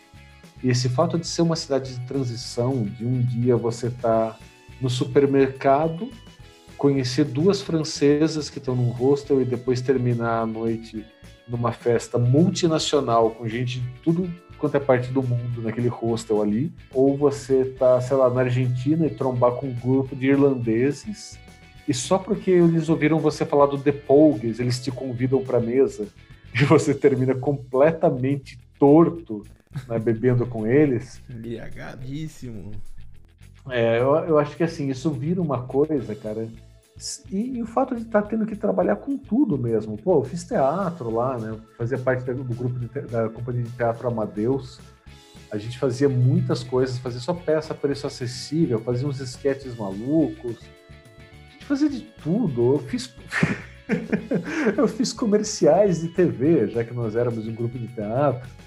Até eu lembro que quando eu comecei a dar aula no Parque Tecnológico Itaipu, rolou essas coisas dos alunos falarem, professor, o senhor não é o cara do, do da propaganda do Banco Pan-Americano?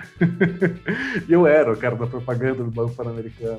Tava ali de cabelo alisado, né, de escova, é, terninho, fazendo aquelas coisas do tipo, no Banco Pan-Americano, o servidor público tem as melhores condições para fazer o seu empréstimo financiado.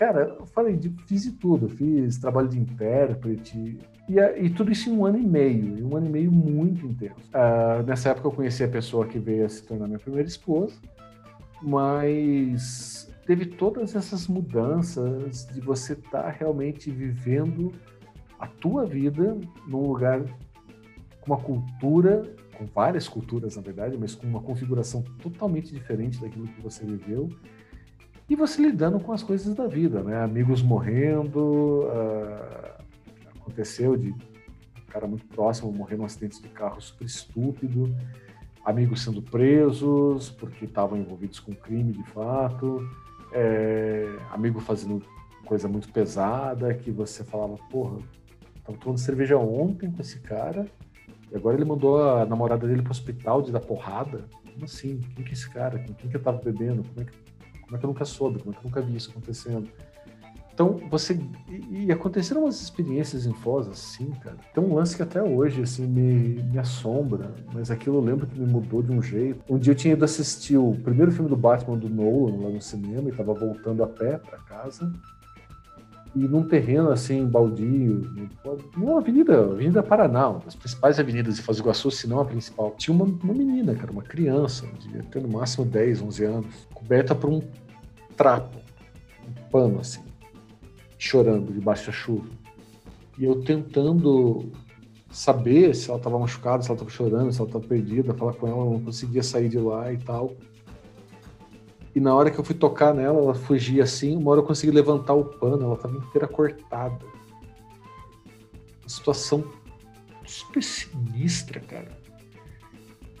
Eu até hoje não sei o que foi aquilo, eu chamei, liguei para um 90, né? É aguardei a polícia chegar e não soube mais o que foi ali, porque eu, hoje eu acho que eu teria ficado, mas na época não. Mas ver uma coisa daquele porte, cara, e ver tantas outras que eu vi, aquilo abriu assim um, um olho para por quão aleatória que a vida pode ser, por quão cruel que a coisa pode ser. E aquela história de, de, Cara, você saber que a vida é composta pelo lado escuro e o lado claro, pelo lado positivo e o lado negativo e, e entender que a vida é composta por isso. Ela não é totalmente Sim. feliz, ela não é totalmente alegre. Ela tem esse lado sombrio e negro que tá ao nosso lado ou não. E de repente, para quem vem de uma cidade que é uma comarca, no, foi uma comarca no passado e que tem todas as tradições e de repente você vê numa cidade fronteiriça turística com uma carga muito pesada, a questão da, da usina binacional, muita gente de fora chegando para construir e todos os traços que essa cidade poderia ter. É, cara, ali. Tanto que, assim, eu, eu me lembro de, do tempo de Foz com muito carinho, foi uma época muito boa, mas eu voltei para Foz a última vez, e aí agora já no momento atual da minha vida, a última vez que eu voltei foi em 2018 eu ia para Córdoba, na Argentina, de carro com alguns amigos e nós combinamos nos encontrar em Foz. No dia que eu saí para trocar real por pesos e andar pelo centro, eu comecei a olhar assim algumas coisas da cidade, foi me trazendo memórias. E eu falava, nossa, quanta coisa aqui, cara. Eu tive, sei lá, quase, acho que tive quase uma crise de pânico ali, de, de olhar para as coisas e lembrar, lembrar várias coisas das coisas eu me, me envergonho me lembrar várias coisas que foram doloridas, mas também lembrar coisas que foram ótimas e foram muito intensas. E tudo isso, sei lá, no intervalo de seis quarteirões. E, e foi um baque, porque hoje, é, essa época de Foz foi a época mais intensa. Bebia muito, bebia pra caramba nessa época. Foi a época que comecei a experimentar drogas, comecei a usar até algumas com alguma frequência, como maconha. Maconha eu fumava bastante, na época em Foz do Iguaçu todo mundo fumava maconha. Ali, é a fonte. Né? Então, o cheiro de maconha onipresente na cidade. Se a, se a, força pública de lá ouvir, duvido que vocês vão ter cara de pau de publicar qualquer nota de desmentir, porque o cheiro de maconha é onipresente em Foz do Iguaçu. Mas usavam umas outras coisas também, né? Pó não, que se tive horror daquilo. Mas esse lance da... É, era uma época muito intensa e eu tinha, eu tinha uma doideira, assim, de putaria. Nossa, cara, assim, saía às vezes com três mulheres um dia, era, era pesado ali. Uh, mas eu acabei saindo de Foz, quando, assim, eu já estava baixando bem a minha bola lá, estava me acalmando bem na cidade. E eu estava com, com os meus trabalhos e pensando, poxa, sabe, tá bom, tá interessante, tá legal, mas de novo aquela coisa, será que é só isso? Eu vou ficar aqui a vida inteira dando aula e nessa época eu ouvi de um professor que tinha literalmente o dobro da minha idade, eu tinha 27 anos, o professor tinha 54. Ele escutou as minhas queixas sobre o problema de, que eu sentia em dar aula, ele falou: Olha, concordo com você em tudo.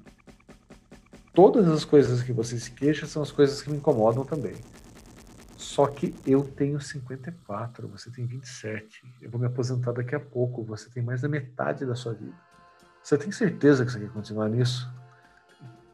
E nessa época, um também conhecido em comum nosso, Paulo Borja, ele era editor da revista Universo Masculino, já, já afinada.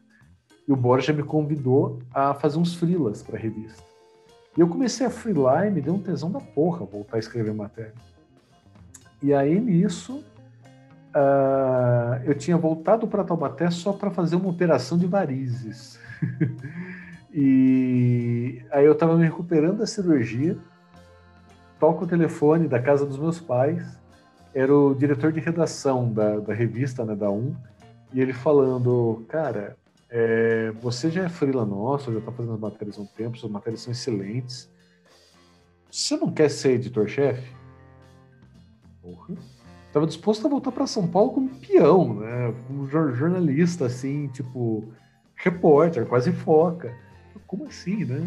Nessa fase, nessa altura do campeonato, você já tinha tido duas experiências. Vamos dizer assim, uma Mary Poppins e a outra mais Transporting. Sim, exatamente. Exatamente. E aí eu falei, cara, claro que eu quero. Eu falei, estou com essa cirurgia aqui, eu não vou poder assumir, tipo, semana que vem, estou ainda na recuperação, mas depois eu vou. E aí foi foda, cara. Eu fui ligar todo feliz pro Borja. Na época a gente ainda era amigo, hoje ele não fala mais comigo. É unilateral, eu falaria com ele. Mas ele, eu liguei para ele todo feliz, cara. Pô, velho, vamos trabalhar junto. Fui chamado para trabalhar na um, ele falou, não, a gente não vai trabalhar junto, não. Você você vai trabalhar no meu lugar, eu fui demitido. Aquele balde de água fria, né? É, né? Já foi assim também uma outra, uma outra questão, mais, mais, mais uma inocência que morreu ali, né? Mais um pouquinho de açúcar que já se perde. Mas não foi esse o problema com o Borja, não. Só para constar essa questão, é porque teve uma época que ele começou a frilar muito e não estava dando conta da quantidade de frilas que ele assumiu. Ele achou que ele precisava daquela quantidade por razões pessoais, não, mas ele tinha os motivos dele. Mas o fato é que a qualidade de texto dele tinha despencado. E aí, uma hora eu falei, cara, eu não vou, não vou passar mais frila para você, eu tenho que escrever as suas matérias.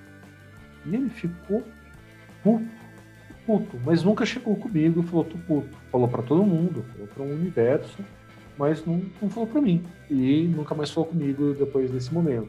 Então, acho uma pena, porque era um cara que eu gostava bastante, e foi o cara que abriu essa porta, né, pelo qual eu sou muito grato a ele. Ele abriu essa porta dos frilas ali, e, e, realmente, cara, bem muito assim né, nessa época para fazer essas matérias da UM. E aquilo foi a minha inserção definitiva, e aí definitiva mesmo, porque mesmo a mudança de carreira que houve anos depois, né, foi uma nova carreira em paralelo, que foi a massoterapia, que a gente talvez ainda fale disso hoje.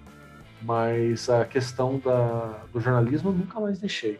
Pelo contrário, eu peguei uma paixão pelo editorial impresso, por mais que hoje seja uma coisa fadada, não digo ao fim, porque é meio ridículo imaginar que as publicações impressas vão acabar, mas ela vai se tornar uma coisa de nicho. Eu imagino que não muitos anos daqui para frente vai ser praticamente igual ao disco de vinil.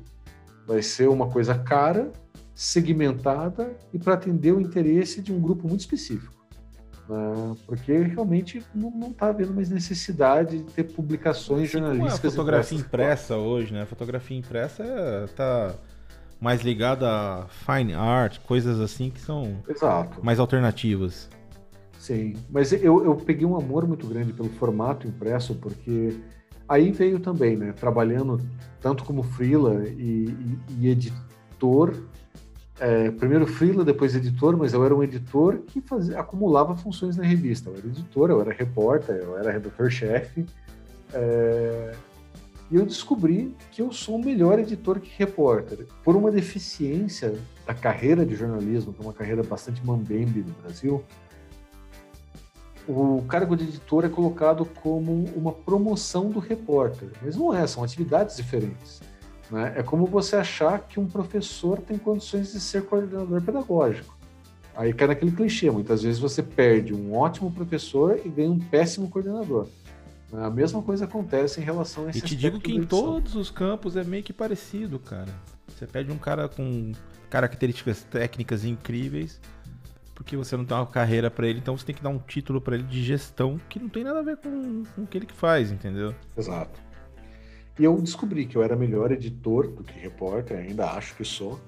Uh, e isso foi muito bom, foi muito legal de trabalhar. E aí, como editor, pela própria necessidade das redações enxutas, é, aprendi a fazer muitas outras coisas. Aprendi, por exemplo, a fazer direção de arte que muitas vezes você tinha que conduzir um ensaio fotográfico e o diretor de arte não estava disponível, ou porque ele estava em outro um outro job, ou porque ele estava fechando a revista, já que a equipe da redação era pequena. Né? E ser diretor de arte não é só chegar lá e falar, não, ó, fotógrafo, faz isso. É você entender mais do que até o conceito da foto, mas luz, enquadramento, atitude, a proposta editorial, como que aquilo dialoga. Né? Você entender um pouco de diagramação. Eu decididamente não sou um grande diagramador, mas se você me dá um design na mão, eu consigo entregar ali e principalmente consigo falar para minha equipe de arte, olha, vamos fazer assim, essa é a linha, vamos criar, vamos isso, vamos aquilo, tem essas referências aqui. Veio foi um boost, assim, um aprendizado, e foi muito legal ter caído numa editora Mambembe, que era editora Símbolo, né, na época. A Símbolo tinha sido uma das maiores editoras do país por um tempo, mas por uma série de trapalhadas é, de gestão e algumas trapalhadas comerciais. Eu acho que trapalhada é o termo, porque quando você olha aquilo, você fala, cara, não tinha como dar certo. Era meio, sei lá, investir em fumaça enlatada o que eles fizeram. Mas enfim, por conta dessas coisas, a símbolo estava no momento mal das pernas. E trabalhar com recursos limitados faz com que você aprenda muito. Eu sei que isso é fala de coach ruim, mas é, é um fato. Quando você não tem isso, porque é muito fácil, né? Tem, tem um, um, um, amigo meu de Salvador, o Rogério Big Bros, ele fala que o Brasil está cheio de gestores e produtores do tipo me dê um milhão de dólares que eu executo a sua ideia. Porra. Sensacional. É, aí tá fácil, né? É, agora, quando você tem um borderô de, sei lá, 13 mil para fazer uma revista com só com material novo, nada requentado, tudo apurado e produção própria de fotos, você fala, como é que eu vou fazer isso? Você tem que aprender. E aí que entra um negócio legal. Essa, o, o que fez o meu destaque daí para esse momento aqui a partir daí veio um, um, um, crescimento muito grande na área do jornalismo, principalmente na gestão, é, era porque eu tinha uma mentalidade, o, o, o, que um dos sócios de uma empresa onde eu fui trabalhar, uma agência onde eu fui trabalhar depois, ele falava, ah, você tem uma, uma mentalidade de gestão financeira. E embora eu tivesse estudado na faculdade administração e tal, tinha lá as cadeiras de administração, uh, a gestão financeira minha era seguir a economia familiar que meu pai me ensinou, que parte do princípio mais básico do mundo: você não gasta o dinheiro que você não tem. Né? Então, assim, quando eu vi os borderos das outras revistas da editora, né, os borderos fechados no fim do mês, eu não conseguia entender como que os caras faziam aquilo. De onde saía tanto recurso? É, não, não saía recurso, não tinha recurso. O nego tava endividando, tava trabalhando no vermelho, né? E a minha, a minha lógica era, ah, se é o que eu tenho, eu vou entregar o melhor dentro do que eu tenho. Né? E se me pedirem o impossível, eu não vou executar. Eu vou falar, olha, desculpa, você está me pedindo um trabalho que exige 25 mil, eu só tenho 5 mil. Eu posso te dizer o quão próximo disso eu chego com 5 mil. Né? Mas sem os 25 mil eu não consigo fazer, simples assim. E foi nessa época que eu peguei uma coisa que daí eu, até então eu não tinha, que era firmeza firmeza e confiança. Acho que confiança é a palavra mais forte. Quando a editora faliu, né, porque a Símbolo acabou falindo, entrou numa falência é, litigiosa, inclusive, um processo. É, entramos com ação coletiva, a maior parte das pessoas lá uh, foi, foi bem drástico, assim, teve uns episódios que o fechamento da editora Símbolo renderia um programa à parte. Né? Pensando no anti-guru, né, especificamente. Então, eu vou contar brevemente essa história que acho que é imprescindível. Empresa de Gringolando, é, chegando ao ponto, e isso é fato conhecido, tá? Não precisa se preocupar com isso não, porque não é, isso saiu na época em comunique-se, e mensagem, tudo isso daí é fato conhecido do público. A empresa ficava migrando para vários CNPJs que ela tinha, as contas de telefone, porque ela não pagava o telefone, cortava um telefone e migrava para outro. Né? Tinha coisas assim de uma precariedade que você não conseguia acreditar. Né? E eles pagavam, sei lá, o, v, o, o VR e não pagavam o salário e falavam: olha, mas precisamos do comprometimento de vocês, pelo menos para comer vocês têm. Sabe? Eram uns discursos assim inacreditáveis. E aí, a história que eu queria contar é o seguinte: no, no mês final veio uma portaria da empresa dizendo que ninguém podia entrar lá com calçados. Até as visitas tinham que deixar os calçados na entrada. Uou! O que estava acontecendo é que a empresa estava atravessando um momento ruim porque as pessoas estavam trazendo energia ruim da rua. Uau, isso é novo, eu nunca escutei nada semelhante. E olha, olha como que a coisa se escala. Quando o sindicato foi para fazer, o sindicato de jornalistas foi para fazer a reunião, né, não vou expor um outro profissional, inclusive televisivo, que estava lá, que falou uma das frases mais ridículas da minha vida. Jornalismo é uma profissão que não precisa de sindicato. Nós não somos operários, nós somos trabalhadores intelectuais.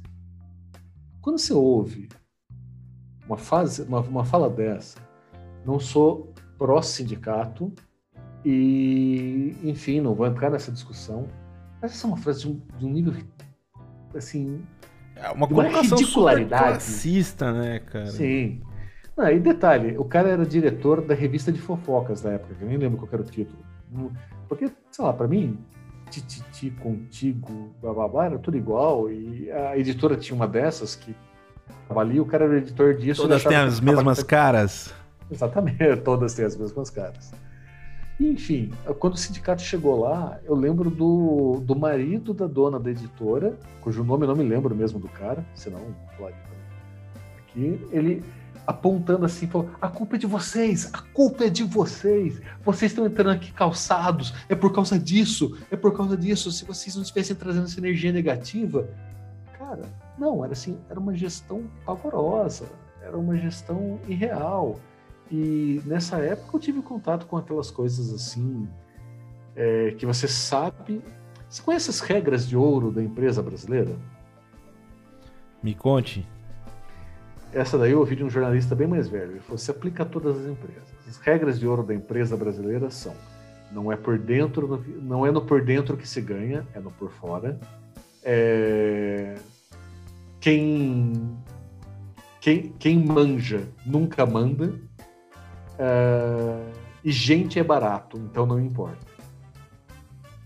No sentido que é assim que as empresas brasileiras conduzem. A gente sabe que há exceções e a gente sabe que muita coisa mudou, mas isso ainda é um retrato de muita coisa. É muito da, daquelas empresas familiares, né, cara, que acabaram não se profissionalizando e continuou aquele senso amador de família e prosperou de alguma maneira. Exato. Até que caiu. E, e, grotescamente, depois numa outra empresa onde eu cheguei a ser executivo, eu escutei de um dos sócios da empresa, é, gente é barato. Ele me falou essa frase. Ele falou, Léo, você está tá com receio de estressar a equipe? Gente é barato se estressar, sai, a gente põe outro. Né? Então, quando você começa a lidar com isso, você também começa a questionar os seus valores. Porque acho que aí entra um ponto interessante. E sem noção nenhuma de capital humano, né, cara? Capital humano é que toca todo o negócio, cara. É, é impressionante isso. Sim, cara. E aí entra uma coisa que. É, nessa época, eu acho que eu tinha virado a caricatura do cara de 30 e poucos anos, profissional, classe média, bem sucedido. Trabalhava, sei lá, 14 horas por dia, acordava de madrugada para ir para academia, uh, tinha um casamento que já andava super mal das pernas, mas tinha que manter uma aparência ali, né? e, e tinha ali os sinais de ostentação externa, né? morar perto da Avenida Paulista, uh, ter é coisa às vezes de comer num restaurante badalado e tal. E aí você começa a pensar, pô, mas por que eu estou repetindo essas coisas? Eu preciso disso. E nessa época eu sofri um acidente de carro aparentemente banal. Né? O dano no meu carro foi muito pequeno. Minha, minha então esposa estava comigo, ela não se machucou. Eu só saí com uma dor nas costas muito grande. Aí eu fui ver, eu tinha uma hérnia de disco bastante pequena, a hérnia sofreu uma extrusão e eu fiquei praticamente sem andar. é, e, assim, Uou. Eu, eu não aceitava de jeito nenhum a ideia de fazer a cirurgia. Me recusava terminantemente, imagina, parar, não sei o quê. E eu comecei a aumentar a dose de, de analgésicos por minha conta, automedicação, chumbado de remédio, uh, e aí não estava dando, eu comecei, comecei a misturar remédio com álcool, e, cara, assim, foi, foi até a hora que chegou o clichê de eu desmaiar no meio da redação. Meti a cara no teclado e acordei é, dentro de um táxi que me botaram num táxi sozinho e mandaram o táxi me levar para o hospital. Eu fiquei tão puto e tão passado que eu lembro que foi pro táxi, mudança de endereço, leva para minha casa. Nem quis ver o que era. Cheguei em casa, liguei para Taubaté, pro ortopedista que sempre me atendeu. Né? Eu o senhor atende? Eu posso. Então, beleza. Liguei na empresa, falei, não vou o resto da semana. Fui, consultei nesse médico, ele falou, não, precisa operar mesmo, não sei o que, vou operar. E eu, a recuperação da cirurgia foram quase quatro meses, foram, sei lá, acho que 110 dias a recuperação da cirurgia. Cara, nessa época foi a melhor pausa do mundo. Eu comecei a rever todas as minhas coisas. Uh, tive que literalmente reaprender a andar. E nesse processo você reaprende a olhar para si mesmo, a repensar o que, que você está fazendo. E eu decidi não ser mais esse clichê. Ajudou muito que no período final da recuperação, eu lembro que encontrei uma passagem ridiculamente barata para o Uruguai mas muito, muito barata mesmo. Se fosse no dinheiro de hoje, sei lá, seria tipo 300 reais uma passagem de volta para o Uruguai, né, para o internacional, assim. E fui. E, e aquilo. Eu não fiz nada de extraordinário que possa ser contado numa jornada incrível, assim, do Uruguai. Deve ter vivido uma história muito bonita ali com uma alemã que eu conheci. Mas só o fato de eu estar andando numa cidade que trata o tempo e o trabalho de uma maneira diferente mexeu demais comigo. E eu voltei e falei, cara, eu não vou operar nenhuma coisa radical, não. Só vou simplesmente dizer mais não e pensar no porquê das coisas que eu estou fazendo. E eu acho que foi meu melhor período como executivo.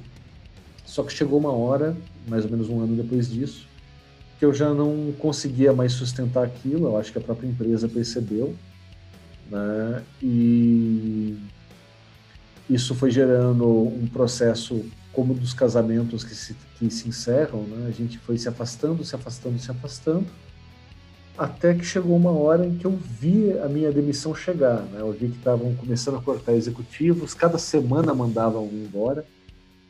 E eu lembro de falar com a, com a minha ex-mulher, eu falei, olha, segunda-feira sou eu. Né? E de fato, chegou na segunda-feira, fui mandado embora. E a partir daí começou um novo capítulo bem mais legal, que foram a partir dos eventos esportivos e uma série de outras coisas. E a gente está falando aí de Copa do Mundo e Olimpíadas. Copa do Mundo e Olimpíadas. Porque foi 2013 que tudo isso aconteceu, a metade de 2013. É, e eu ainda fiquei mais um tempo em São Paulo, que foi um tempo ótimo, porque eu ainda tinha conseguido alguns freelas por conta dos meus contatos, uns freelas interessantes, bem remunerados. Uh, já tinha mudado muito minha situação financeira nessa época para ter um pé de meia ali e tal. E eu aproveitei São Paulo como não tinha aproveitado nos cinco anos anteriores. Né? E não digo aproveitar tipo, ah, entrei numa vibe de consumo louca. Não. Eu podia me dar um dia inteiro no centro, onde meu gasto maior era um almoço no Ita, né? restaurante ali da, do Largo do Boticário um pé-fão sujo ali, para quem conhece, né, que inclusive está cada vez mais sujo e está bem ruim. O tempero vai melhorando. Né. Não, é uma sacanagem falar, mas enfim, saudades do seu João, falecido seu João, que não é mais o não é mais o proprietário porque não está mais nesse plano de existência, mas enquanto ele estava ali era muito bacana. Eu ia, eu comia ali no Ita, tomava um café, eu tomava uma cerveja e sei lá, mas eu curti o centro, ia nos sebos, trocava ideia com um, com outro, acabei fazendo um monte de amigos em tudo quanto era lugar, reforçando amizades que eu já tinha. Foi um período maravilhoso esse período de São Paulo. E aí eu estava procurando é, alguma coisa de trabalho, minha, minha mulher estava morando e trabalhando em Florianópolis. Eu detestava a cidade, não queria ir para lá de jeito nenhum. Tinha um horror a Floripa. Né? O horror eu não tenho mais, mas considero uma cidade péssima de morar uma cidade, enfim, não é o caso de falar agora aqui o porquê, mas é uma cidade bem difícil de morar. E eu não queria de jeito nenhum ficar ali. E aí, procurando, procurando várias coisas, apareceu do nada. Por saber que eu estava procurando uma amiga minha, que eu não via há algum tempo. Ela falou, Léo, soube que você está procurando trabalho? é, me procuraram aqui para ser coordenadora de operações de imprensa da Copa do Mundo. Eu não tenho interesse nenhum nisso. Você não teria? Eu falei, cara, sei nem o que é ser coordenador de operações de imprensa. Mas sim, me interesso. E quando eu fui falar com, com a direção do comitê organizador, eu entendi que era um trabalho que envolvia criar toda a infraestrutura e, uma vez criada, gerir todos os serviços de imprensa num estádio da Copa. Então era acompanhar as montagens de tribunas, de coletivo e tal, tudo dentro das especificações exigidas pela FIFA, negociar com as empresas que faziam essa montagem, acompanhar ali e tal, uh, articular, uh, uh, aliás, preparar a articulação das operações de imprensa com as outras áreas, desde segurança até alimentação, transmissão de vídeo, é, transportes e tal. Eu falei, porra, sim. é, quero, quero muito fazer isso, eu tenho uma experiência em eventos. Né? E aí eu citei o Alternative Voices nessa. Né? A gente fazia moleque sem saber, mas organizava show de banda estrangeira. Fizemos Down by Law em Caçapava, na Poça. Fizemos Seiya em Taubaté. Né? E, e, aí veio a Copa, só que eles me ofereceram o estádio de São Paulo, eu falei, não, eu só quero se for Curitiba. Porque eu queria estar perto de Floripa, mas sem ser Floripa, e eu já, já tinha sentido que São Paulo tinha se esgotado para mim. E aí eu já tinha uma relação com Curitiba por causa da música, né? acabei fazendo amigos lá de bandas, me aproximei muito de, de bandas de Curitiba, do indie curitibano da época, o YOZ, Terminal Guadalupe, Iris e tal. O, os dois discos do Iris, acho que até hoje são duas pérolas perdidas do rock brasileiro. Uh, e o Ivan Santos, o YOZ, se tornou um grande amigo, chegamos até dividir casa por um tempo. Foi, foi um período muito bom ali chegar para a Copa do Mundo. Só que no primeiro mês eu quase tive um, um, um burnout, assim, porque quando eu vi o tamanho do trabalho, eu enlouqueci, tive uma crise de autoconfiança, falei, não vou dar conta, não vou dar conta. Não tem como não dar conta. Não, não é um negócio que, tipo, deu errado, você vai lá e conserta. É um evento mundial, irmão. Se não está pronto, não está pronto. Eu tive que fazer um trabalho psicológico gigantesco, com apoio de profissional mesmo. Aliás, grande Mariana Victor, muito obrigado. Se não fosse isso, eu acho que eu tinha é, eu, eu, tinha pulado fora, sei lá, tinha focado, porque me deu uma crise de ansiedade permanente. Eu não dormia, eu ficava assim, às vezes 72 horas sem dormir, pensando, não vou dar conta. Porque era muito micromanagement que você tinha que fazer para a coisa acontecer, e tudo isso dentro de uma estrutura macro, e ainda correndo o risco de Curitiba ser descredenciada como sede. Mas foi, eu acho que foi o trabalho mais marcante da minha vida não vou dizer que foi o que eu mais gostei ou que eu tenho as me melhores memórias afetivas, embora tenha muitas, mas decididamente foi o trabalho mais importante da minha vida, porque ali eu tive que lidar com as coisas em todos os níveis e ali eu entendi decididamente o que eu sei fazer bem, o que eu não me interesso em fazer bem e por isso não não está em mim, não adianta querer fazer isso e até onde eu consigo superar uma pressão, porque eu lidei com situações ali que, sei lá, se você mostrasse aquela situação num diagrama para mim seis meses antes e falava como é que você reage, minha resposta seria: vou cagar mole, ou vou ter uma crise de choro. E na verdade, não. Eu lidava com aquilo com uma tranquilidade, com uma. Porque eu tive mentores muito bons também, acho que isso precisa ser dito Tive dois caras que foram instrumentais ali, que eram caras do alto comando do, do comitê. O Roberto Falcão, nenhuma relação com o ex-jogador de futebol, e o Alexandre Castelo Branco. Esses caras até hoje, eu falo para eles, faço questão de falar, que o que eles me chamarem para fazer, se eles falarem que eles têm um job que vai acontecer dentro de um presídio de segurança máxima e precisa estar tá ali, com eles eu vou. Né? Porque ali foi uma mentoria muito próxima, muito grande, eu aprendi demais com ele. E eu não seria nem a pessoa, nem o profissional que eu sou se não tivesse tido esse, esse respaldo.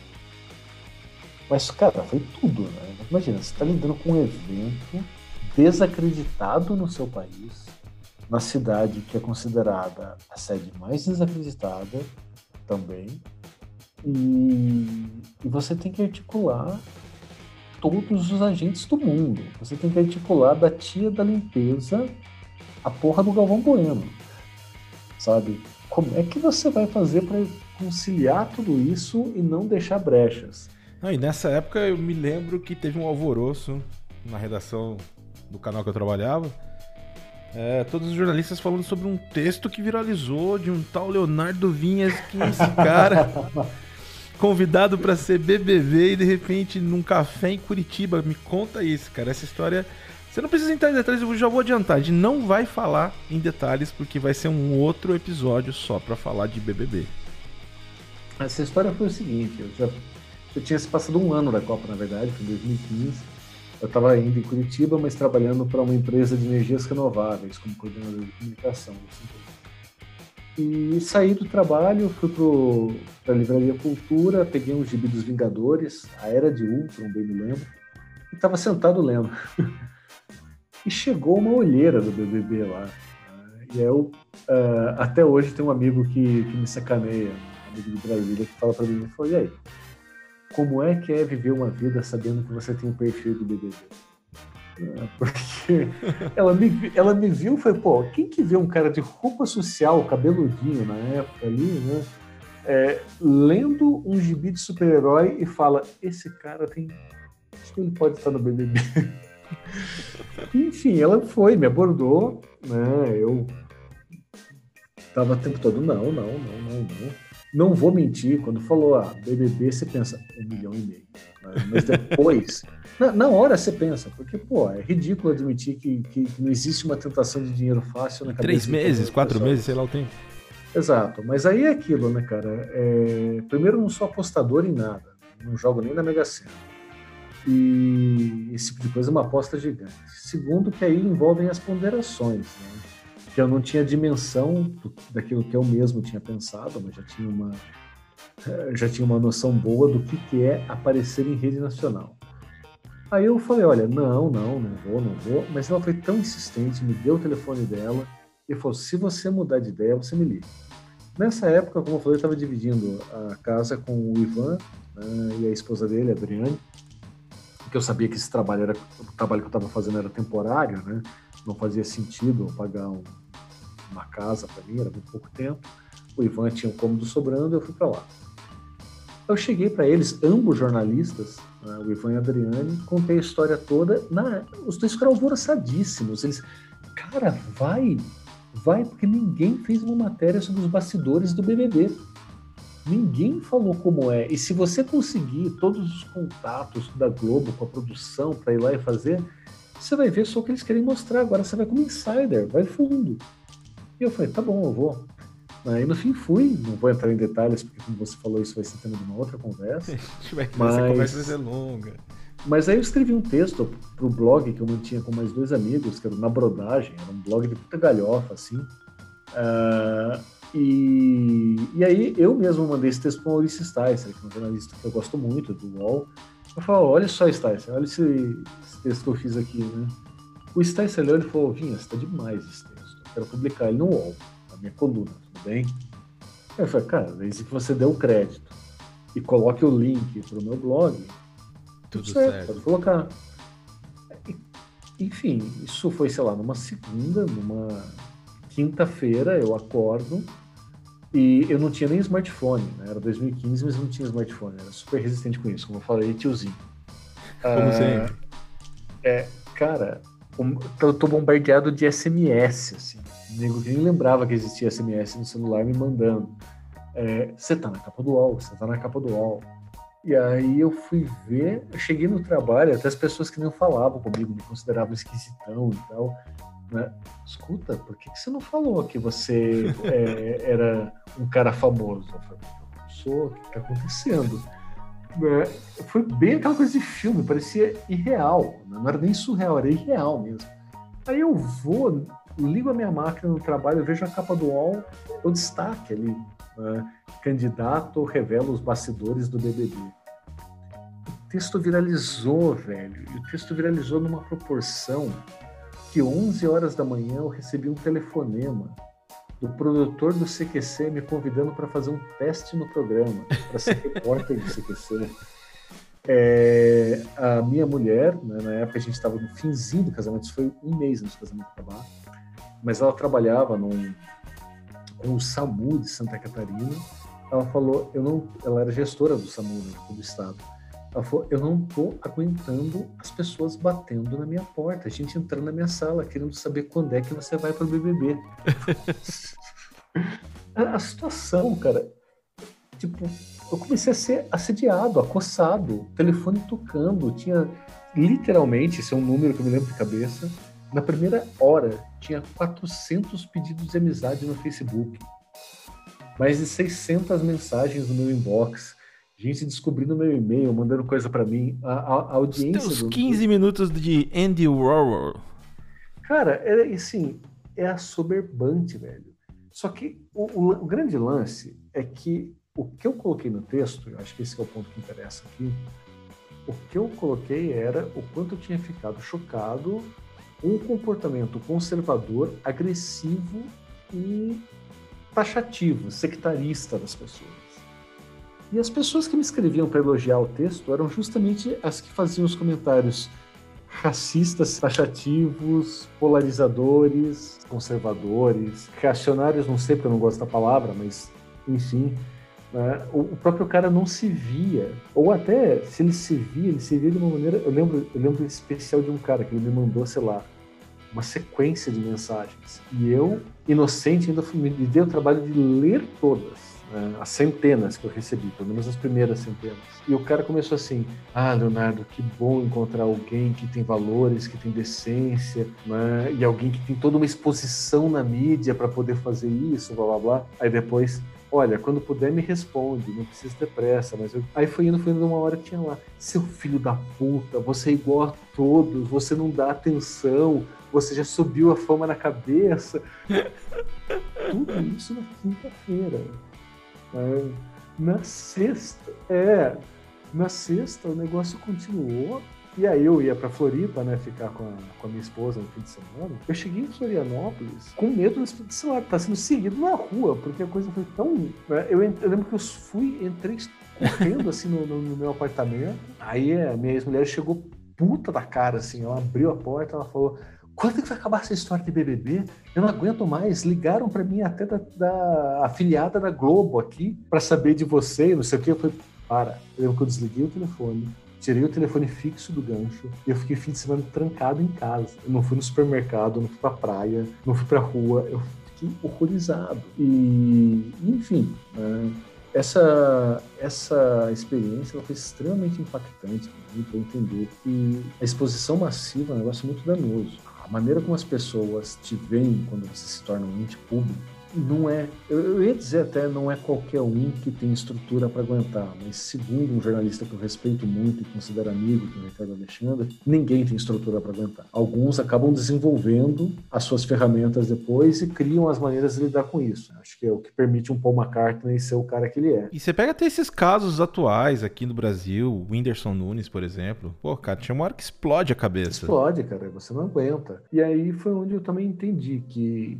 embora eu fizesse muitas coisas que às vezes pudessem dar exposição, eu realmente não queria viver essa superexposição. Eu realmente gosto de ser um cara. Não digo necessariamente de bastidores, porque não me incomoda estar à frente. Estar à frente não é um problema. Mas eu não sou um cara para massividade. Mas você mesmo diz, né? Eu prefiro ser editor do que repórter. Acho Sim. que é uma coisa natural da tua vontade mesmo. É, cara, essa coisa de estar ali no, no sob o holofote. É, é, para mim isso é uma coisa muito clara. Se precisa estar, eu estou. Né? Se é uma necessidade da, da atividade que eu estou desempenhando, eu vou lá e faço. Mas isso não é algo que eu vou buscar, muito pelo contrário. Isso é algo do qual eu prefiro fugir. Né? Quando eu fui daí, inclusive, ter uma experiência mais direta de TV aí devidamente profissional, que foi na produção do programa Estação Rock and Roll para o Canal Brasil, que eu fiz é, pesquisa e redação de todos os episódios do programa, é, em algum momento até eu lembro do De Palmeira, o apresentador, é, falando cara, eu acho que tinha que dar um jeito de botar você nas entrevistas. É que não tem muito como justificar dentro do formato, mas tá indo ali. Ele até conversou com o diretor e tal, o Renato Martins, né? Ele falava, dá para aproveitar o Vinhas de muitas formas. Eu falei, cara, se isso não é imprescindível pro programa, eu nem vejo como isso pode cair, porque o programa era Estação Rock and Roll com De Palmeira. Era Estação Rock and Roll com De Palmeira e, né? Ele era o cara que tinha que estar tá ali, né? Nome de ser um cara, pô, fundador do Barão Vermelho, uh, compositor de trilhas e tal, hoje diretor musical do programa do Pedro Bial. Mas se fosse, se eles falassem, não, olha, precisa, a gente acha que a dinâmica do programa vai funcionar assim, beleza, eu iria. Mas eu jamais iria procurar. Para mim não, não, não faz esse sentido. Eu acho que o legal ali era aquilo. Esse programa funcionava como? Procurar várias gerações do rock brasileiro para estarem representadas na temporada e criar pautas para todos eles poderem funcionar dentro do programa. Eu adorava fazer isso. Isso para mim já estava bom demais. Acho que aí abre um, um outro universo para você, de para você se aprofundar mais, que são as produções musicais. Sim, sim, sim, sim. Isso já tinha começado a acontecer também em 2015. 2015 foi um ano bem agitado. Né? E foi, curiosamente, uma consequência da Copa do Mundo, indiretamente, porque a Copa me vi, vi, mostrou para mim que eu tinha habilidades de gestão muito além do jornalismo. Não era só gerir uma redação, né? não era só gerir, ou até mesmo, sei lá, projetos que eu fiz com os meus alunos enquanto professor, fiz projetos sociais com eles e tal.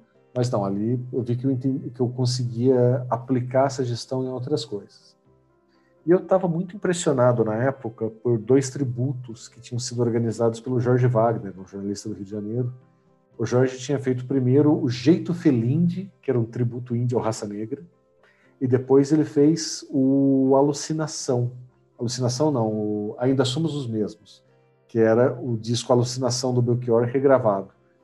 Sensacional. Exatamente. E eu não dava bola pro Belchior, não vou fazer de conta que eu sempre fui fã dele, porque eu era como quase todo mundo, achava o Belchior uma caricatura, uma figura folclórica, assim, com aquele bigodão, a voz fanha e tal. Só fui prestar atenção por causa do tributo do Jorge. Quase que um argumento é de homem, né? Vamos olhar para o cara e não para o conteúdo. Exato, exato. E aí eu fui ouvir, né? Eu lembro quando eu vi a, versão de fotografia 3x4, né? feita pelo transmissor, e a versão de alucinação feita pelo Bruno Souto, eu falei, cara, essas músicas são caralho. E eu tive isso muito, assim, principalmente na minha adolescência, né? Os discos tributo de bandas gringas, tinha o Gaba Gaba Rei, tributo a Ramones, o Leonard Cohen eu conheci primeiro pelo tributo ao Leonard Cohen, depois que eu cheguei nele.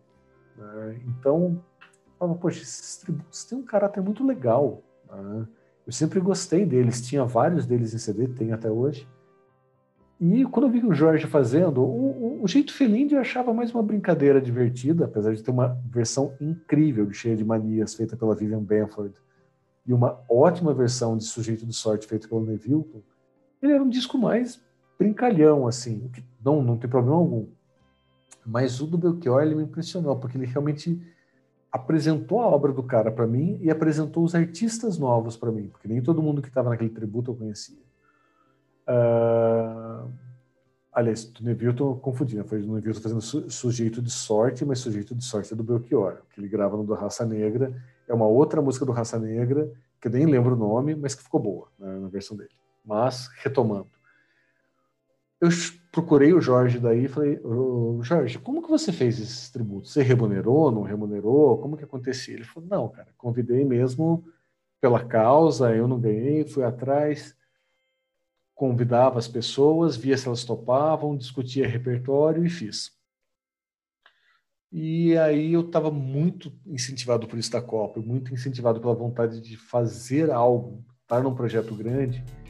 Eu falei, eu vou direto para as cabeças fui fazer o Somos Todos Latinos, que era um disco tem uma, desde a época de Foz do Iguaçu, é, que eu tomei um contato muito grande. Primeiro com o rock, depois com outras variedades da música latino-americana. E eu fiquei pilhado, fiquei com uma coisa assim que eu tenho até hoje, que é meio uma coisa de moleque, parece que é um mundo novo que eu tô mexendo. Embora já tenha 15 anos que eu mexo nisso, sempre tem a empolgação da descoberta. Não, e pilha muito, né? Dá muita energia. Dá pra caramba. E aí uh, eu falava, pô, quero apresentar isso. Uh, mas como? Talvez um disco de versões e tal. E comecei a procurar vários artistas e, assim, a esmagadora maioria topou o projeto de primeira e super empolgado.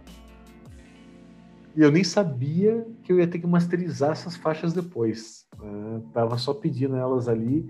No meio do caminho, eu tinha, eu tinha convidado uma banda que também já não existe mais, chamada Sereia Alarm. O Sereia Alarm acabou no meio do processo do, do disco. Aí o Otávio, né, o Otávio Bertolo, conhecido como Joey, que era o multi-instrumentista dessa banda, ele falou: Ah, cara, a gente não vai poder participar porque a banda acabou, mas eu queria estar envolvido nisso de algum jeito. Pô, você já tem alguém para masterizar? Aí que caiu a ficha. Eu falei, nossa, cara, eu vou receber as faixas mixadas. Eu, e eu não sei masterizar. Eu falei, puta, Joey, vou. Ele falou, então eu faço. Aí você vê que, tipo, o moleque não morreu ainda. Né? Ah, trabalhei na Copa, fiz mega gestão, mas deixei escapar um básico por, por entusiasmo. E é legal isso, cara. É legal porque você vê que aos 30 e poucos anos, 2015, ali eu estava fazendo 37 anos. Você ainda tem aquele espírito de molecagem, aquela empolgação, sabe? É, Óbvio que se fosse um projeto profissional, eu teria parado, olhado, montado planilhas, feito estruturas e tal. Mas eu comecei a fazer aquilo tão na coisa, na hora que eu recebi o primeiro sim, deu uma energia e a coisa foi. E aí eu fiz esse disco e ele teve uma repercussão muito boa. E aí, não digo muito boa em termos quantitativos, mas qualitativos. Embora quantitativamente também tenha sido legal, mas a, a quantidade de pessoas que vieram me contar que o disco cumpriu o meu objetivo, falar, poxa, comecei a pesquisar artistas em espanhol por causa desse disco, virei por causa desse disco. E aí gerou uma coisa que ela não parou mais. Né? A partir daí eu comecei a cada ano fazer pelo menos dois projetos. Dois projetos de álbuns, e aí alguns eram como Somos Todos Latinos, no sentido de serem coletâneas temáticas. Tem aí o, o que é o reverso, que é o Brasil Tamienes Latino, que eu chamei artistas de países vizinhos para fazer versões canções brasileiras. Tem o Faixa 6, que é um disco só de sobras, mas tem também os discos que são tributos. E desses, propriamente dito, eu organizei 13,5. 3,5 porque um desses meios está em andamento. Mas os três que saíram foram um tributo é, ibero-americano ao Paralamas, que tem artistas de 12 países fazendo versões de Paralamas. Esse eu fiz em parceria com um músico produtor colombiano, que é o Andrés Correia. Foi uma delícia fazer esse disco. E foi um parto lançar, porque foi no meio da minha separação separação eu lancei. Então, questões pessoais envolvendo tiraram muito da, da fruição da coisa. Aí teve aquele que foi disparado, assim, em termos quantitativos, o maior sucesso, e é até hoje, números muito altos no Spotify, que é o tributo ao Alceu Valença, ainda há coração. Não vou dizer porque eu não sei se ele quer que diga, né? Mas um dos músicos participantes, até depois que o disco saiu, ele me, me telefonou para falar, falou, você sabe que você acabou com os discos tributo agora. Falei, Como assim? Porque esse é tão bom, cara mas é tão bom que ninguém mais vai se atrever a fazer outro se não puder levantar muito sarrafo. Infelizmente não foi, é verdade. Não, e... Puxando aquele gancho, né, cara? Quem conhece da juventude hoje é o seu Valença, cara. Então os, os discos de tributo têm essa importância. Você já citou alguns discos, eu lembro também do SD Eaters do, do Ramones, que tem ali, muita gente descobriu é, bandas ali icônicas como The Who, The Trogs. Totalmente. E numa fase 1990, onde a gente não estava tão distante assim dos anos 70 e 80. Sim, apresenta muito isso daí. No tributo tem isso. E é por isso que eu fiz, inclusive, o último, que foi o mais trabalhoso, o último tributo, que foi o Walter Franco, que era um cara que eu, eu queria muito fazer uma homenagem em vida para ele, não queria que entrasse no processo de revalorizar a obra depois que ele morresse. E o Walter foi um cara que eu acabei conhecendo pessoalmente, como conheci os Paralamas, o Alceu não, só que ele deu muito trabalho trabalho, deu muito trabalho. Walter, e conhecer o Walter não foi uma experiência tranquila, não. É, ele, ele, eu não sei o que tinha, se havia alguma condição clínica, se era só uma questão da idade, se era o temperamento dele. Aparentemente não era o temperamento, pelas histórias que eu pude apurar depois. Então parece que algo houve, mas eu acho que eu conheci uns seis ou sete Walter Francos diferentes. E não é que parecia flutuações de temperamento, pareciam flutuações de personalidade, parecia outra pessoa mesmo. A pessoa com quem eu estava falando às três e meia da tarde não era a mesma pessoa com quem eu estava falando às quatro horas. Uma flutuação aí. Sim, e aí foi, ele chegou a querer vetar o tributo num determinado momento, né? e isso no fim acabou, depois do baque que foi isso, foi o que me deu mais gás para lançar. Né? E foi onde solidificou uma coisa para mim que é muito clara, que eu precisei ter isso desde a época do Alternative Voices, quando fizemos uma entrevista com o Ira, né, no, Alternative, que era você tem que separar o artista da arte. A obra sempre é maior que a pessoa, mesmo quando a pessoa é incrível. A obra é maior que a pessoa. Né? No caso do Ira, assim, que é uma banda que eu gosto bastante até hoje. Então, o Ira tem vários senões, mas eu acho que é uma banda que tem uma constância, tem uma dignidade ali. É, e você vai para isso, e você expande isso, né? Woody Allen, Kevin Spacey. Exato. E por aí vai, cara. A obra não tem nada a ver com uma pessoa. Não, e assim, quando eu conheci, foi, entrevistar o Ira, assim, o Edgar foi um cara de um, uma desagrabilidade sem tamanho comportamento que se repetiu depois ao longo dos anos. Eu ouço o Ira tranquilamente sem associar o Ira com o Edgar. Assim como eu tenho amigos que têm bandas, alguns até com bandas bastante conhecidas, eu não consigo ouvir a banda deles, apesar deles serem meus amigos. Né? Então você realmente separa as coisas muito claramente. E, e do Walter foi muito importante fazer isso, porque já foi num momento diferente da minha vida, num momento muito mais serenado, essas esses excessos todos que eu contei dessa época de São Paulo, que você chamou de período transpotting, é, ficavam, ficaram definitivamente para trás. Agora estou casado novamente, tenho um casamento bastante. Né, não gosto de falar feliz, porque nos dias de hoje, falar feliz parece que é quase um insulto, já que a gente lida tão mal com a felicidade alheia. Propaganda de margarina, né, Exato. cara? A gente sabe que são doses homeopáticas. É, o, o fato é que eu sou um cara que gosta muito de estar onde estou. Estou muito feliz por estar onde estou e acho que uh, preciso dizer que a minha companheira é uma parte indelével disso daí. Né? Não estou nem citando o nome dela porque eu não sei se ela quer que cite, ela já foi dormir, mas ela, ela é incrível nisso. Então, como eu já estava mais serenado, mais tudo, eu fiquei pensando, pô, vou fazer esse, esse tributo mesmo? Demora, eu falei, quer saber? Eu vou, vai sair. Foda-se se esse cara me der dor de cabeça. Estou fazendo tributo à obra dele. E não é que eu guarde um rancor dele como pessoa. Walter faleceu no ano passado, né? Eu fiquei bem triste quando ele morreu, fiquei impactado de verdade.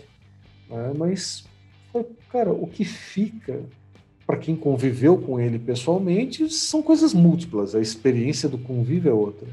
Mas quando você pega um álbum como Revolver, que fica ali é muito imenso para você reproduzir em palavras, então acho que é lindo que você possa entregar essa obra para outros músicos que você avalia correto ou incorretamente que estão capacitados para fazer uma releitura dessa obra e reapresentar para pessoas que nunca ouviram falar.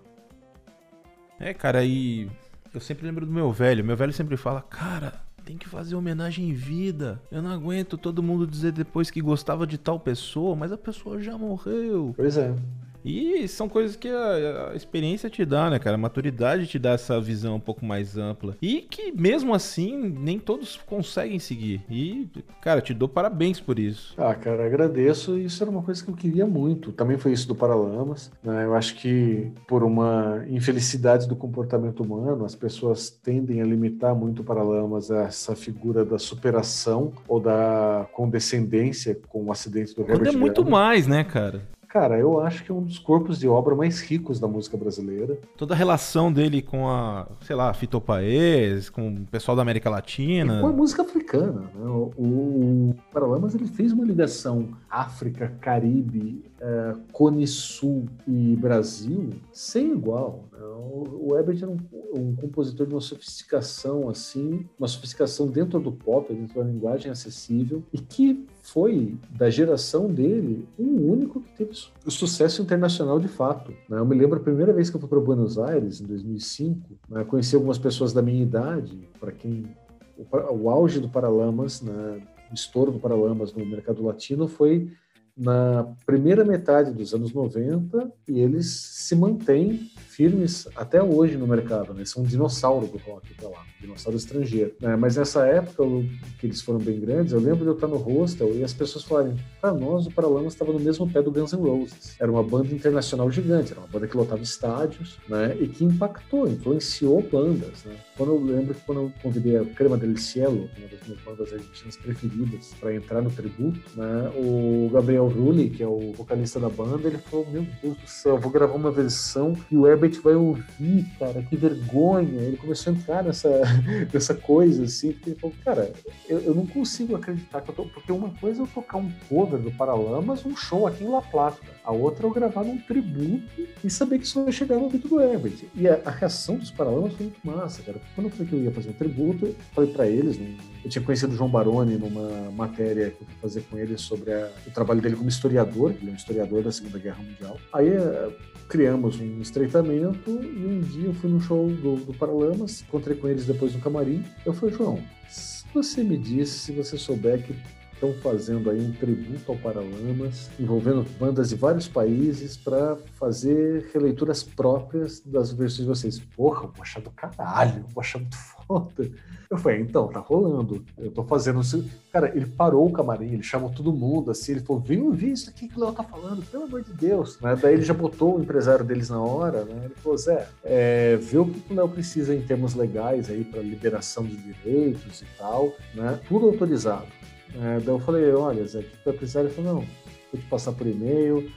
Né? E ele falou, mas como que você está fazendo isso? Né? Tem fins lucrativos e tal? Eu falei, não, estou fazendo porque está ali dentro do site Screenel, é uma raça. nossa. E aí ele falou, poxa, mas de repente a gente consegue lançar ele pela, pela gravadora, né? Ele deu contato, a gente tentou negociar, acabou não acontecendo, mas eles deram essa ponte. E nesse processo todo eu perguntei, eu falei, vocês vão querer ouvir as faixas? Ele falou, depois que você estiver pronto, masterizado e lançado, a gente vai ouvir junto com o público. A gente não tem que ter feito. Sensacional. E, cara, para não parar a lama, porque a gente gosta de se sujar, se sujar, mas falando de sucesso, aí vem a pergunta de sempre. Cara, o que, que é sucesso para você? Que vida plena? Ô, Diogão, vida plena é... Aliás, vamos voltar para não falar o seu nome. Ah, faz a pergunta de novo ou não?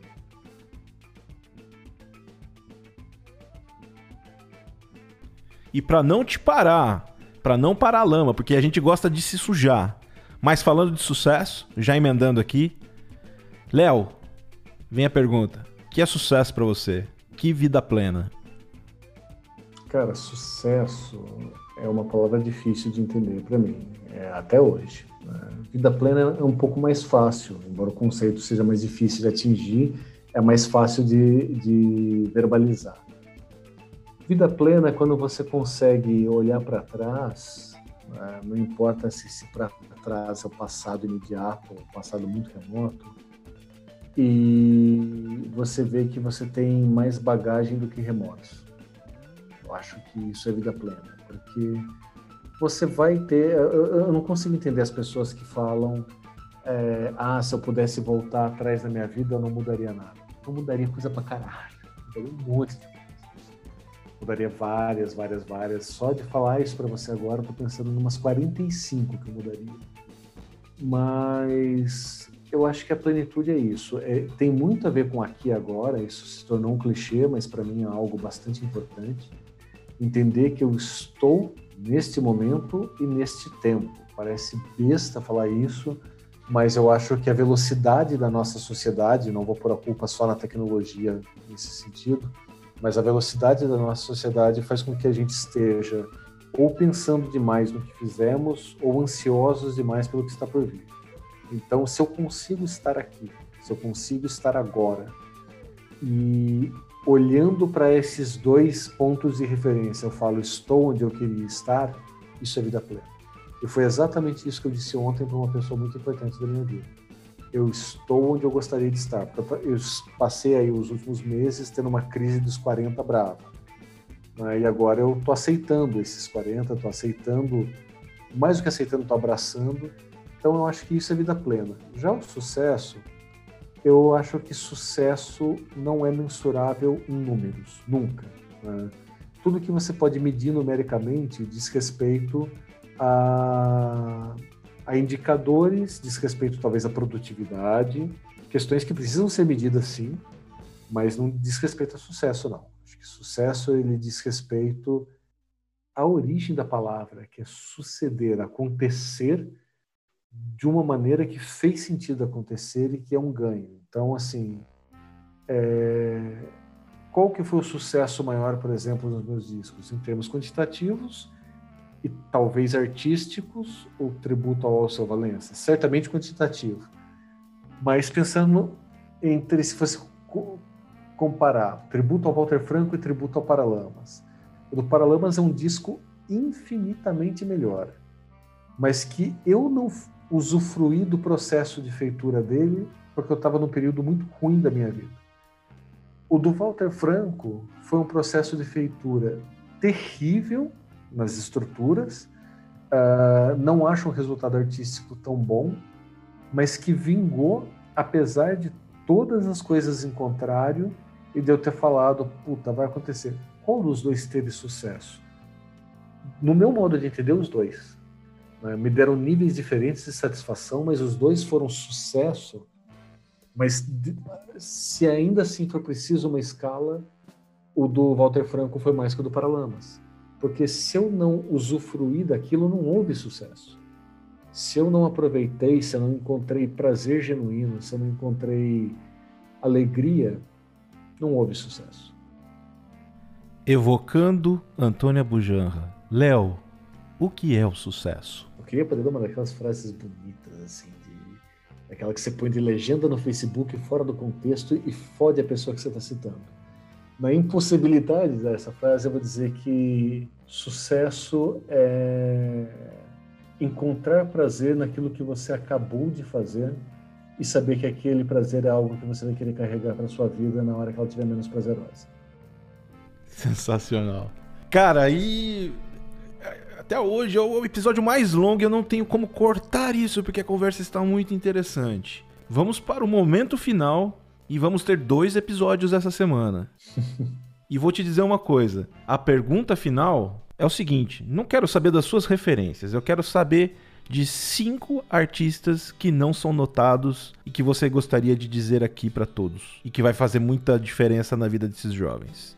Olha, eu vou tentar pegar então de linguagens musicais muito diferentes, esse sim. O primeiro que eu acho que pode não ser um bom nome para começar, porque é um cara mais introspectivo, mas para quem gosta desse tipo de música, é o Andrés Correia, da Colômbia. Especial disco Aurora, eu acho uma preciosidade, eu acho um dos melhores discos de canção popular todos os tempos.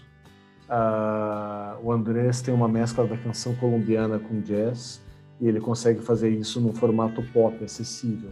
Eu acho ele um cara brilhante. Então, recomendo muito esse, esse álbum em especial para começar e todo o trabalho dele na sequência. Aqui no Brasil hoje tem várias bandas que eu gosto, vários artistas solo que eu gosto, mas um que até goza de um certo nível de conhecimento de algumas pessoas, mas que eu gosto demais de citar porque é uma banda que eu ouço muito e me faz, mexe muito com a arte, deveria mexer, é uma Glory da Bahia. Uma Glory, eu acho que é uma das poucas bandas que. Tremenda banda, baita banda. É uma, uma das bandas que não olha tanto para o passado, embora eu saiba que está nas referências deles, mas eles olham para o lado, eles olham para o que está acontecendo no mundo e fazem a, maneira deles. Né? Eu sei, por exemplo, que eles são fissurados no Tame Impala e no Kevin Parker, mas eles não soam como em nada como o Tame Impala, ao contrário de uma pilha de imitações de Tame Impala que tem por aí. E eles trazem um, um conteúdo de letra que eu acho extremamente fora da curva. Outra banda que eu falo, porque eu falo que esses caras, em outro nível, eles são os meus Beatles. Eu amo Beatles, Beatles do caralho. Mas é um Beatles pessoal para mim. É o Babasônicos, da Argentina, uh, que tem também um corpo de obra gigante. É uma banda que foi fundada em 92, então são quase 30 anos de banda.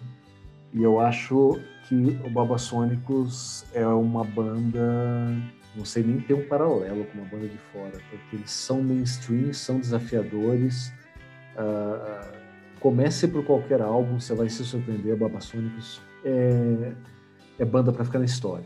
Aí indo para uma outra linguagem agora bastante diferente, vou continuar na Argentina para falar da Mimi Maura. Na verdade, a Mimi Maura é porto-riquenha, mas ela, a banda dela é toda argentina. E é uma banda que trabalha com ska, reggae, dub, rocksteady, né? E traz isso dentro das linguagens da New Wave e com uma voz que puta que pariu era, ela já é veteranona, eu tive o prazer de ver o show dela pela primeira vez no ano passado no Uruguai, no Festival Cosquim Rock. Assim, ela, ela, todos os projetos dela, ela tem esse projeto que leva o nome dela, mas ela tem acho umas quatro ou cinco bandas que ela participa, todos com o marido dela, que é o Sérgio Rothman, que era dos Fabulosos Cadillacs. a dinâmica que eles trazem para um formato que já está mais do que trabalhado, que as coisas do reggae, ska, rocksteady, é, cara, é coisa de um cancioneiro muito precioso. E uma última para citar seria o My Morning Jacket, que eu acho que dos últimos das bandas que eu descobri nos últimos 10 anos, eles têm mais tempo do que isso, é, o My Morning Jacket é a banda que mais me impressionou. Né? Eles lançaram um disco na sexta-feira última, que é o The Waterfall 2, que eu não gostei muito. Né? De repente, ouvindo mais, eu vou gostar. Mas quem for investigar aí, eu recomendo muitos álbuns. It's, uh, It Still Moves, o, e principalmente o Circuital. O Circuital que tem uma história linda. Ele foi criado para ser um álbum dos Muppets, porque eles iam excursionar com os Muppets no palco. Né? Eles estavam fazendo todo, uma, todo, um acordo com a Disney para isso. E no fim o projeto morreu por causa dos custos. Seria um projeto muito caro de se fazer. Mas uh, oito dessas canções uh, entraram nas 10 faixas do álbum Circuital e é um álbum lindo, porque na verdade as canções dos Muppets eram uma preciosidade. Né? Qualquer um que for olhar ali vê um trabalho de, de nas canções muito marcante. E o Jim James, que é o líder do Memorial Jacket, ele era muito fissurado por isso e trouxe tudo isso para dentro da, das composições. A faixa título em especial, eu acho assim um, um resumo de missão de vida. O seu momento André Bujanra ali né, sobre é, a, a, natureza da vida. Então, eu ficaria com esses cinco. É óbvio que amanhã eu teria cinco diferentes para dizer, mas eu acho que são bons cinco nomes para deixar. E falando da sua obra, cara, são descassos, cara, descassos. Onde que as pessoas podem encontrar a tua obra, cara? Eu deixo esse espaço para você. A exceção do último disco, o Estamos, que foi feito por canções foi feito pela ideia de ter canções inspiradas por esse momento de quarentena. Né? Foi, na verdade, no começo da quarentena, em abril, que eu propus ele. A exceção desse álbum, todos estão no Spotify. Mas uma lista de todos esses álbuns, e não só os meus, você encontra no próprio site do Screen né? ali no selo Screen né? no, quando você entra em qualquer lançamento do, do selo, tem a lista de todos os álbuns que já foram lançados, com os respectivos links para você ou baixar, ou ouvir no SoundCloud, ou ouvir nas plataformas de streaming eu acabei conseguindo com que todos os discos que eu produzisse fossem para Apple Music, na iTunes Store, fosse para o Spotify e para o Deezer. Mas eu fiz questão que o Estamos não fosse assim, porque eu queria um conceito de álbum nele mesmo e queria que as pessoas parassem para ouvir, que é uma coisa que no Spotify não acontece. O Spotify torna a música muito um elemento de fundo na vida das pessoas, pela praticidade dele. E o próprio própria plataforma divulgou que o recurso né, de navegação mais utilizado é o é skip, o botão de pular faixas, porque as pessoas não têm mais atenção para ouvir álbuns inteiros. E eu não queria isso com um disco que foi feito num momento que estava convidando as pessoas a pararem e olhar para dentro de si. Uh, até porque foi um disco que eu comecei a fazer ele numa quarta-feira, né, disparar os convites, organizar. Na sexta-feira, minha esposa foi internada no hospital com uma encefalite viral e quase morreu. Então, lidar com essa sensação na pandemia de você estar tá gerando arte, correndo risco da pessoa que você mais ama na sua vida, você vê de repente passar por uma situação de saúde degradante, perdeu funções motoras na época, recuperou tudo sem sequelas, mas perdeu funções motoras, perdeu fala, perdeu memória, você vê tudo isso acontecer na sua frente, você está lidando com um, um, um, álbum que fala de vida, de criar arte. Não, esse disco tem que. O nego vai ter que baixar, parar, dar o play no computador e ouvir. Pelo menos esse trabalhinho ele vai ter que ter. Um estado contemplativo que está não muito em voga hoje em dia. Está absolutamente não em voga. E isso esbarra muito numa coisa que eu falo bastante quando tenho oportunidade, que é a falta de comprometimento das pessoas até com o próprio lazer. Né? E a definição disso, quem dá um exemplo muito bom é Ricardo Alexandre, novamente citando ele aqui, é, que ele fala lá para 2000, 2005 ainda talvez, até 2010, dependendo de como você era um early adopter ou não, se você ia para a praia de carro, você pegava o seu case e botava 10 CDs ali, e aqueles eram os 10 discos que você ia ouvir durante a sua semana na praia quer queira, quer não. Você não ia ter outra opção, a não ser ouvir a rádio da cidade onde você estivesse, a rádio local. E agora você não tem mais isso. Agora você tem ali, em tese, o mundo inteiro de músicas no Spotify, que você não valoriza e põe aquelas playlists aleatórias e não sabe o que está rolando. E o famigerado já citado Skip. O famoso famigerado já citado Skip. E eu, eu, eu não gosto disso, cara. Eu não gosto desse mundo que funciona onde tudo é barato. Eu não estou falando pelo, pelo valor financeiro, né? mas esse mundo onde torna tudo banal, tudo descartável, porque, é claro, aquilo que é imaterial, dificilmente você quer pagar por isso, a não ser que você crie um outro vínculo. É o que a maior parte das religiões fazem. Cria um outro vínculo e aí você paga pelo imaterial. Né? Mas na maioria das vezes, né, por que, que você vai pagar para consumir uma canção? Né? Se você, e, e se você não paga, você valoriza? Claro que muitas pessoas valorizam, mas a maior parte não. E essa atenção você acaba perdendo. Então aí você está no celular assistindo um filme no computador enquanto você está com um fonezinho plugado escutando música. E no fim você não está em lugar nenhum. Por isso que eu falei, né? Vida plena, estar aqui e agora. Né? Eu não posso estar falando com você com esse nível de conversa, essa presença, essa atenção da conversa e ao mesmo tempo estar respondendo o WhatsApp e brincando com o meu cachorro. Não tem como. Eu não sei sobre você, mas eu estou com os meus CDs todos no carro. Três cases, não tenho tantos CDs assim. São três cases cheios e continua assim, até onde o CD poder proporcionar um áudio de qualidade para mim. Eu tenho mais de mil CDs originais e aí eu tenho 11 cases de CDRs. Porque eu adoro fazer as minhas coletâneas, sejam de bandas, sejam temáticas. Né? É, e eu fico andando com esses cases no carro e ouço isso em casa para cozinhar, para limpar a casa, a hora de parar e ouvir música. Isso é uma coisa que eu tenho é, pelo menos umas três, quatro vezes por semana. É, que eu vou, paro, desligo a luz, deito e boto um som. É, porque eu acho que música é uma coisa bonita demais para ser banalizada. É óbvio, acabei de falar, eu ponho um som para limpar a casa, ponho um som para correr quando eu me animo a correr na rua, coisa que não tem acontecido nesses tempos pandêmicos.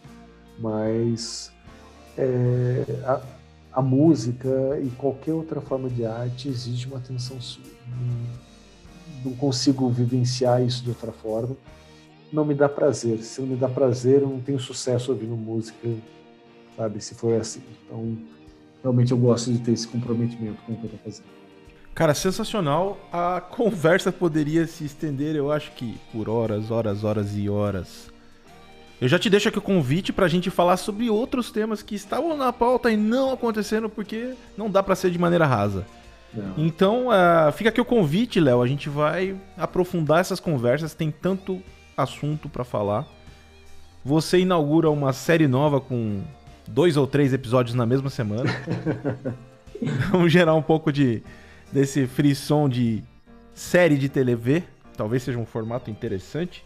E cara, eu só queria te deixar aqui um abraço e começar como terminar como a gente começou, com um brinde. Por favor. Saúde, irmão. Saúde, meu querido. Léo, muito obrigado, cara. Um abraço. Um prazer. Valeu.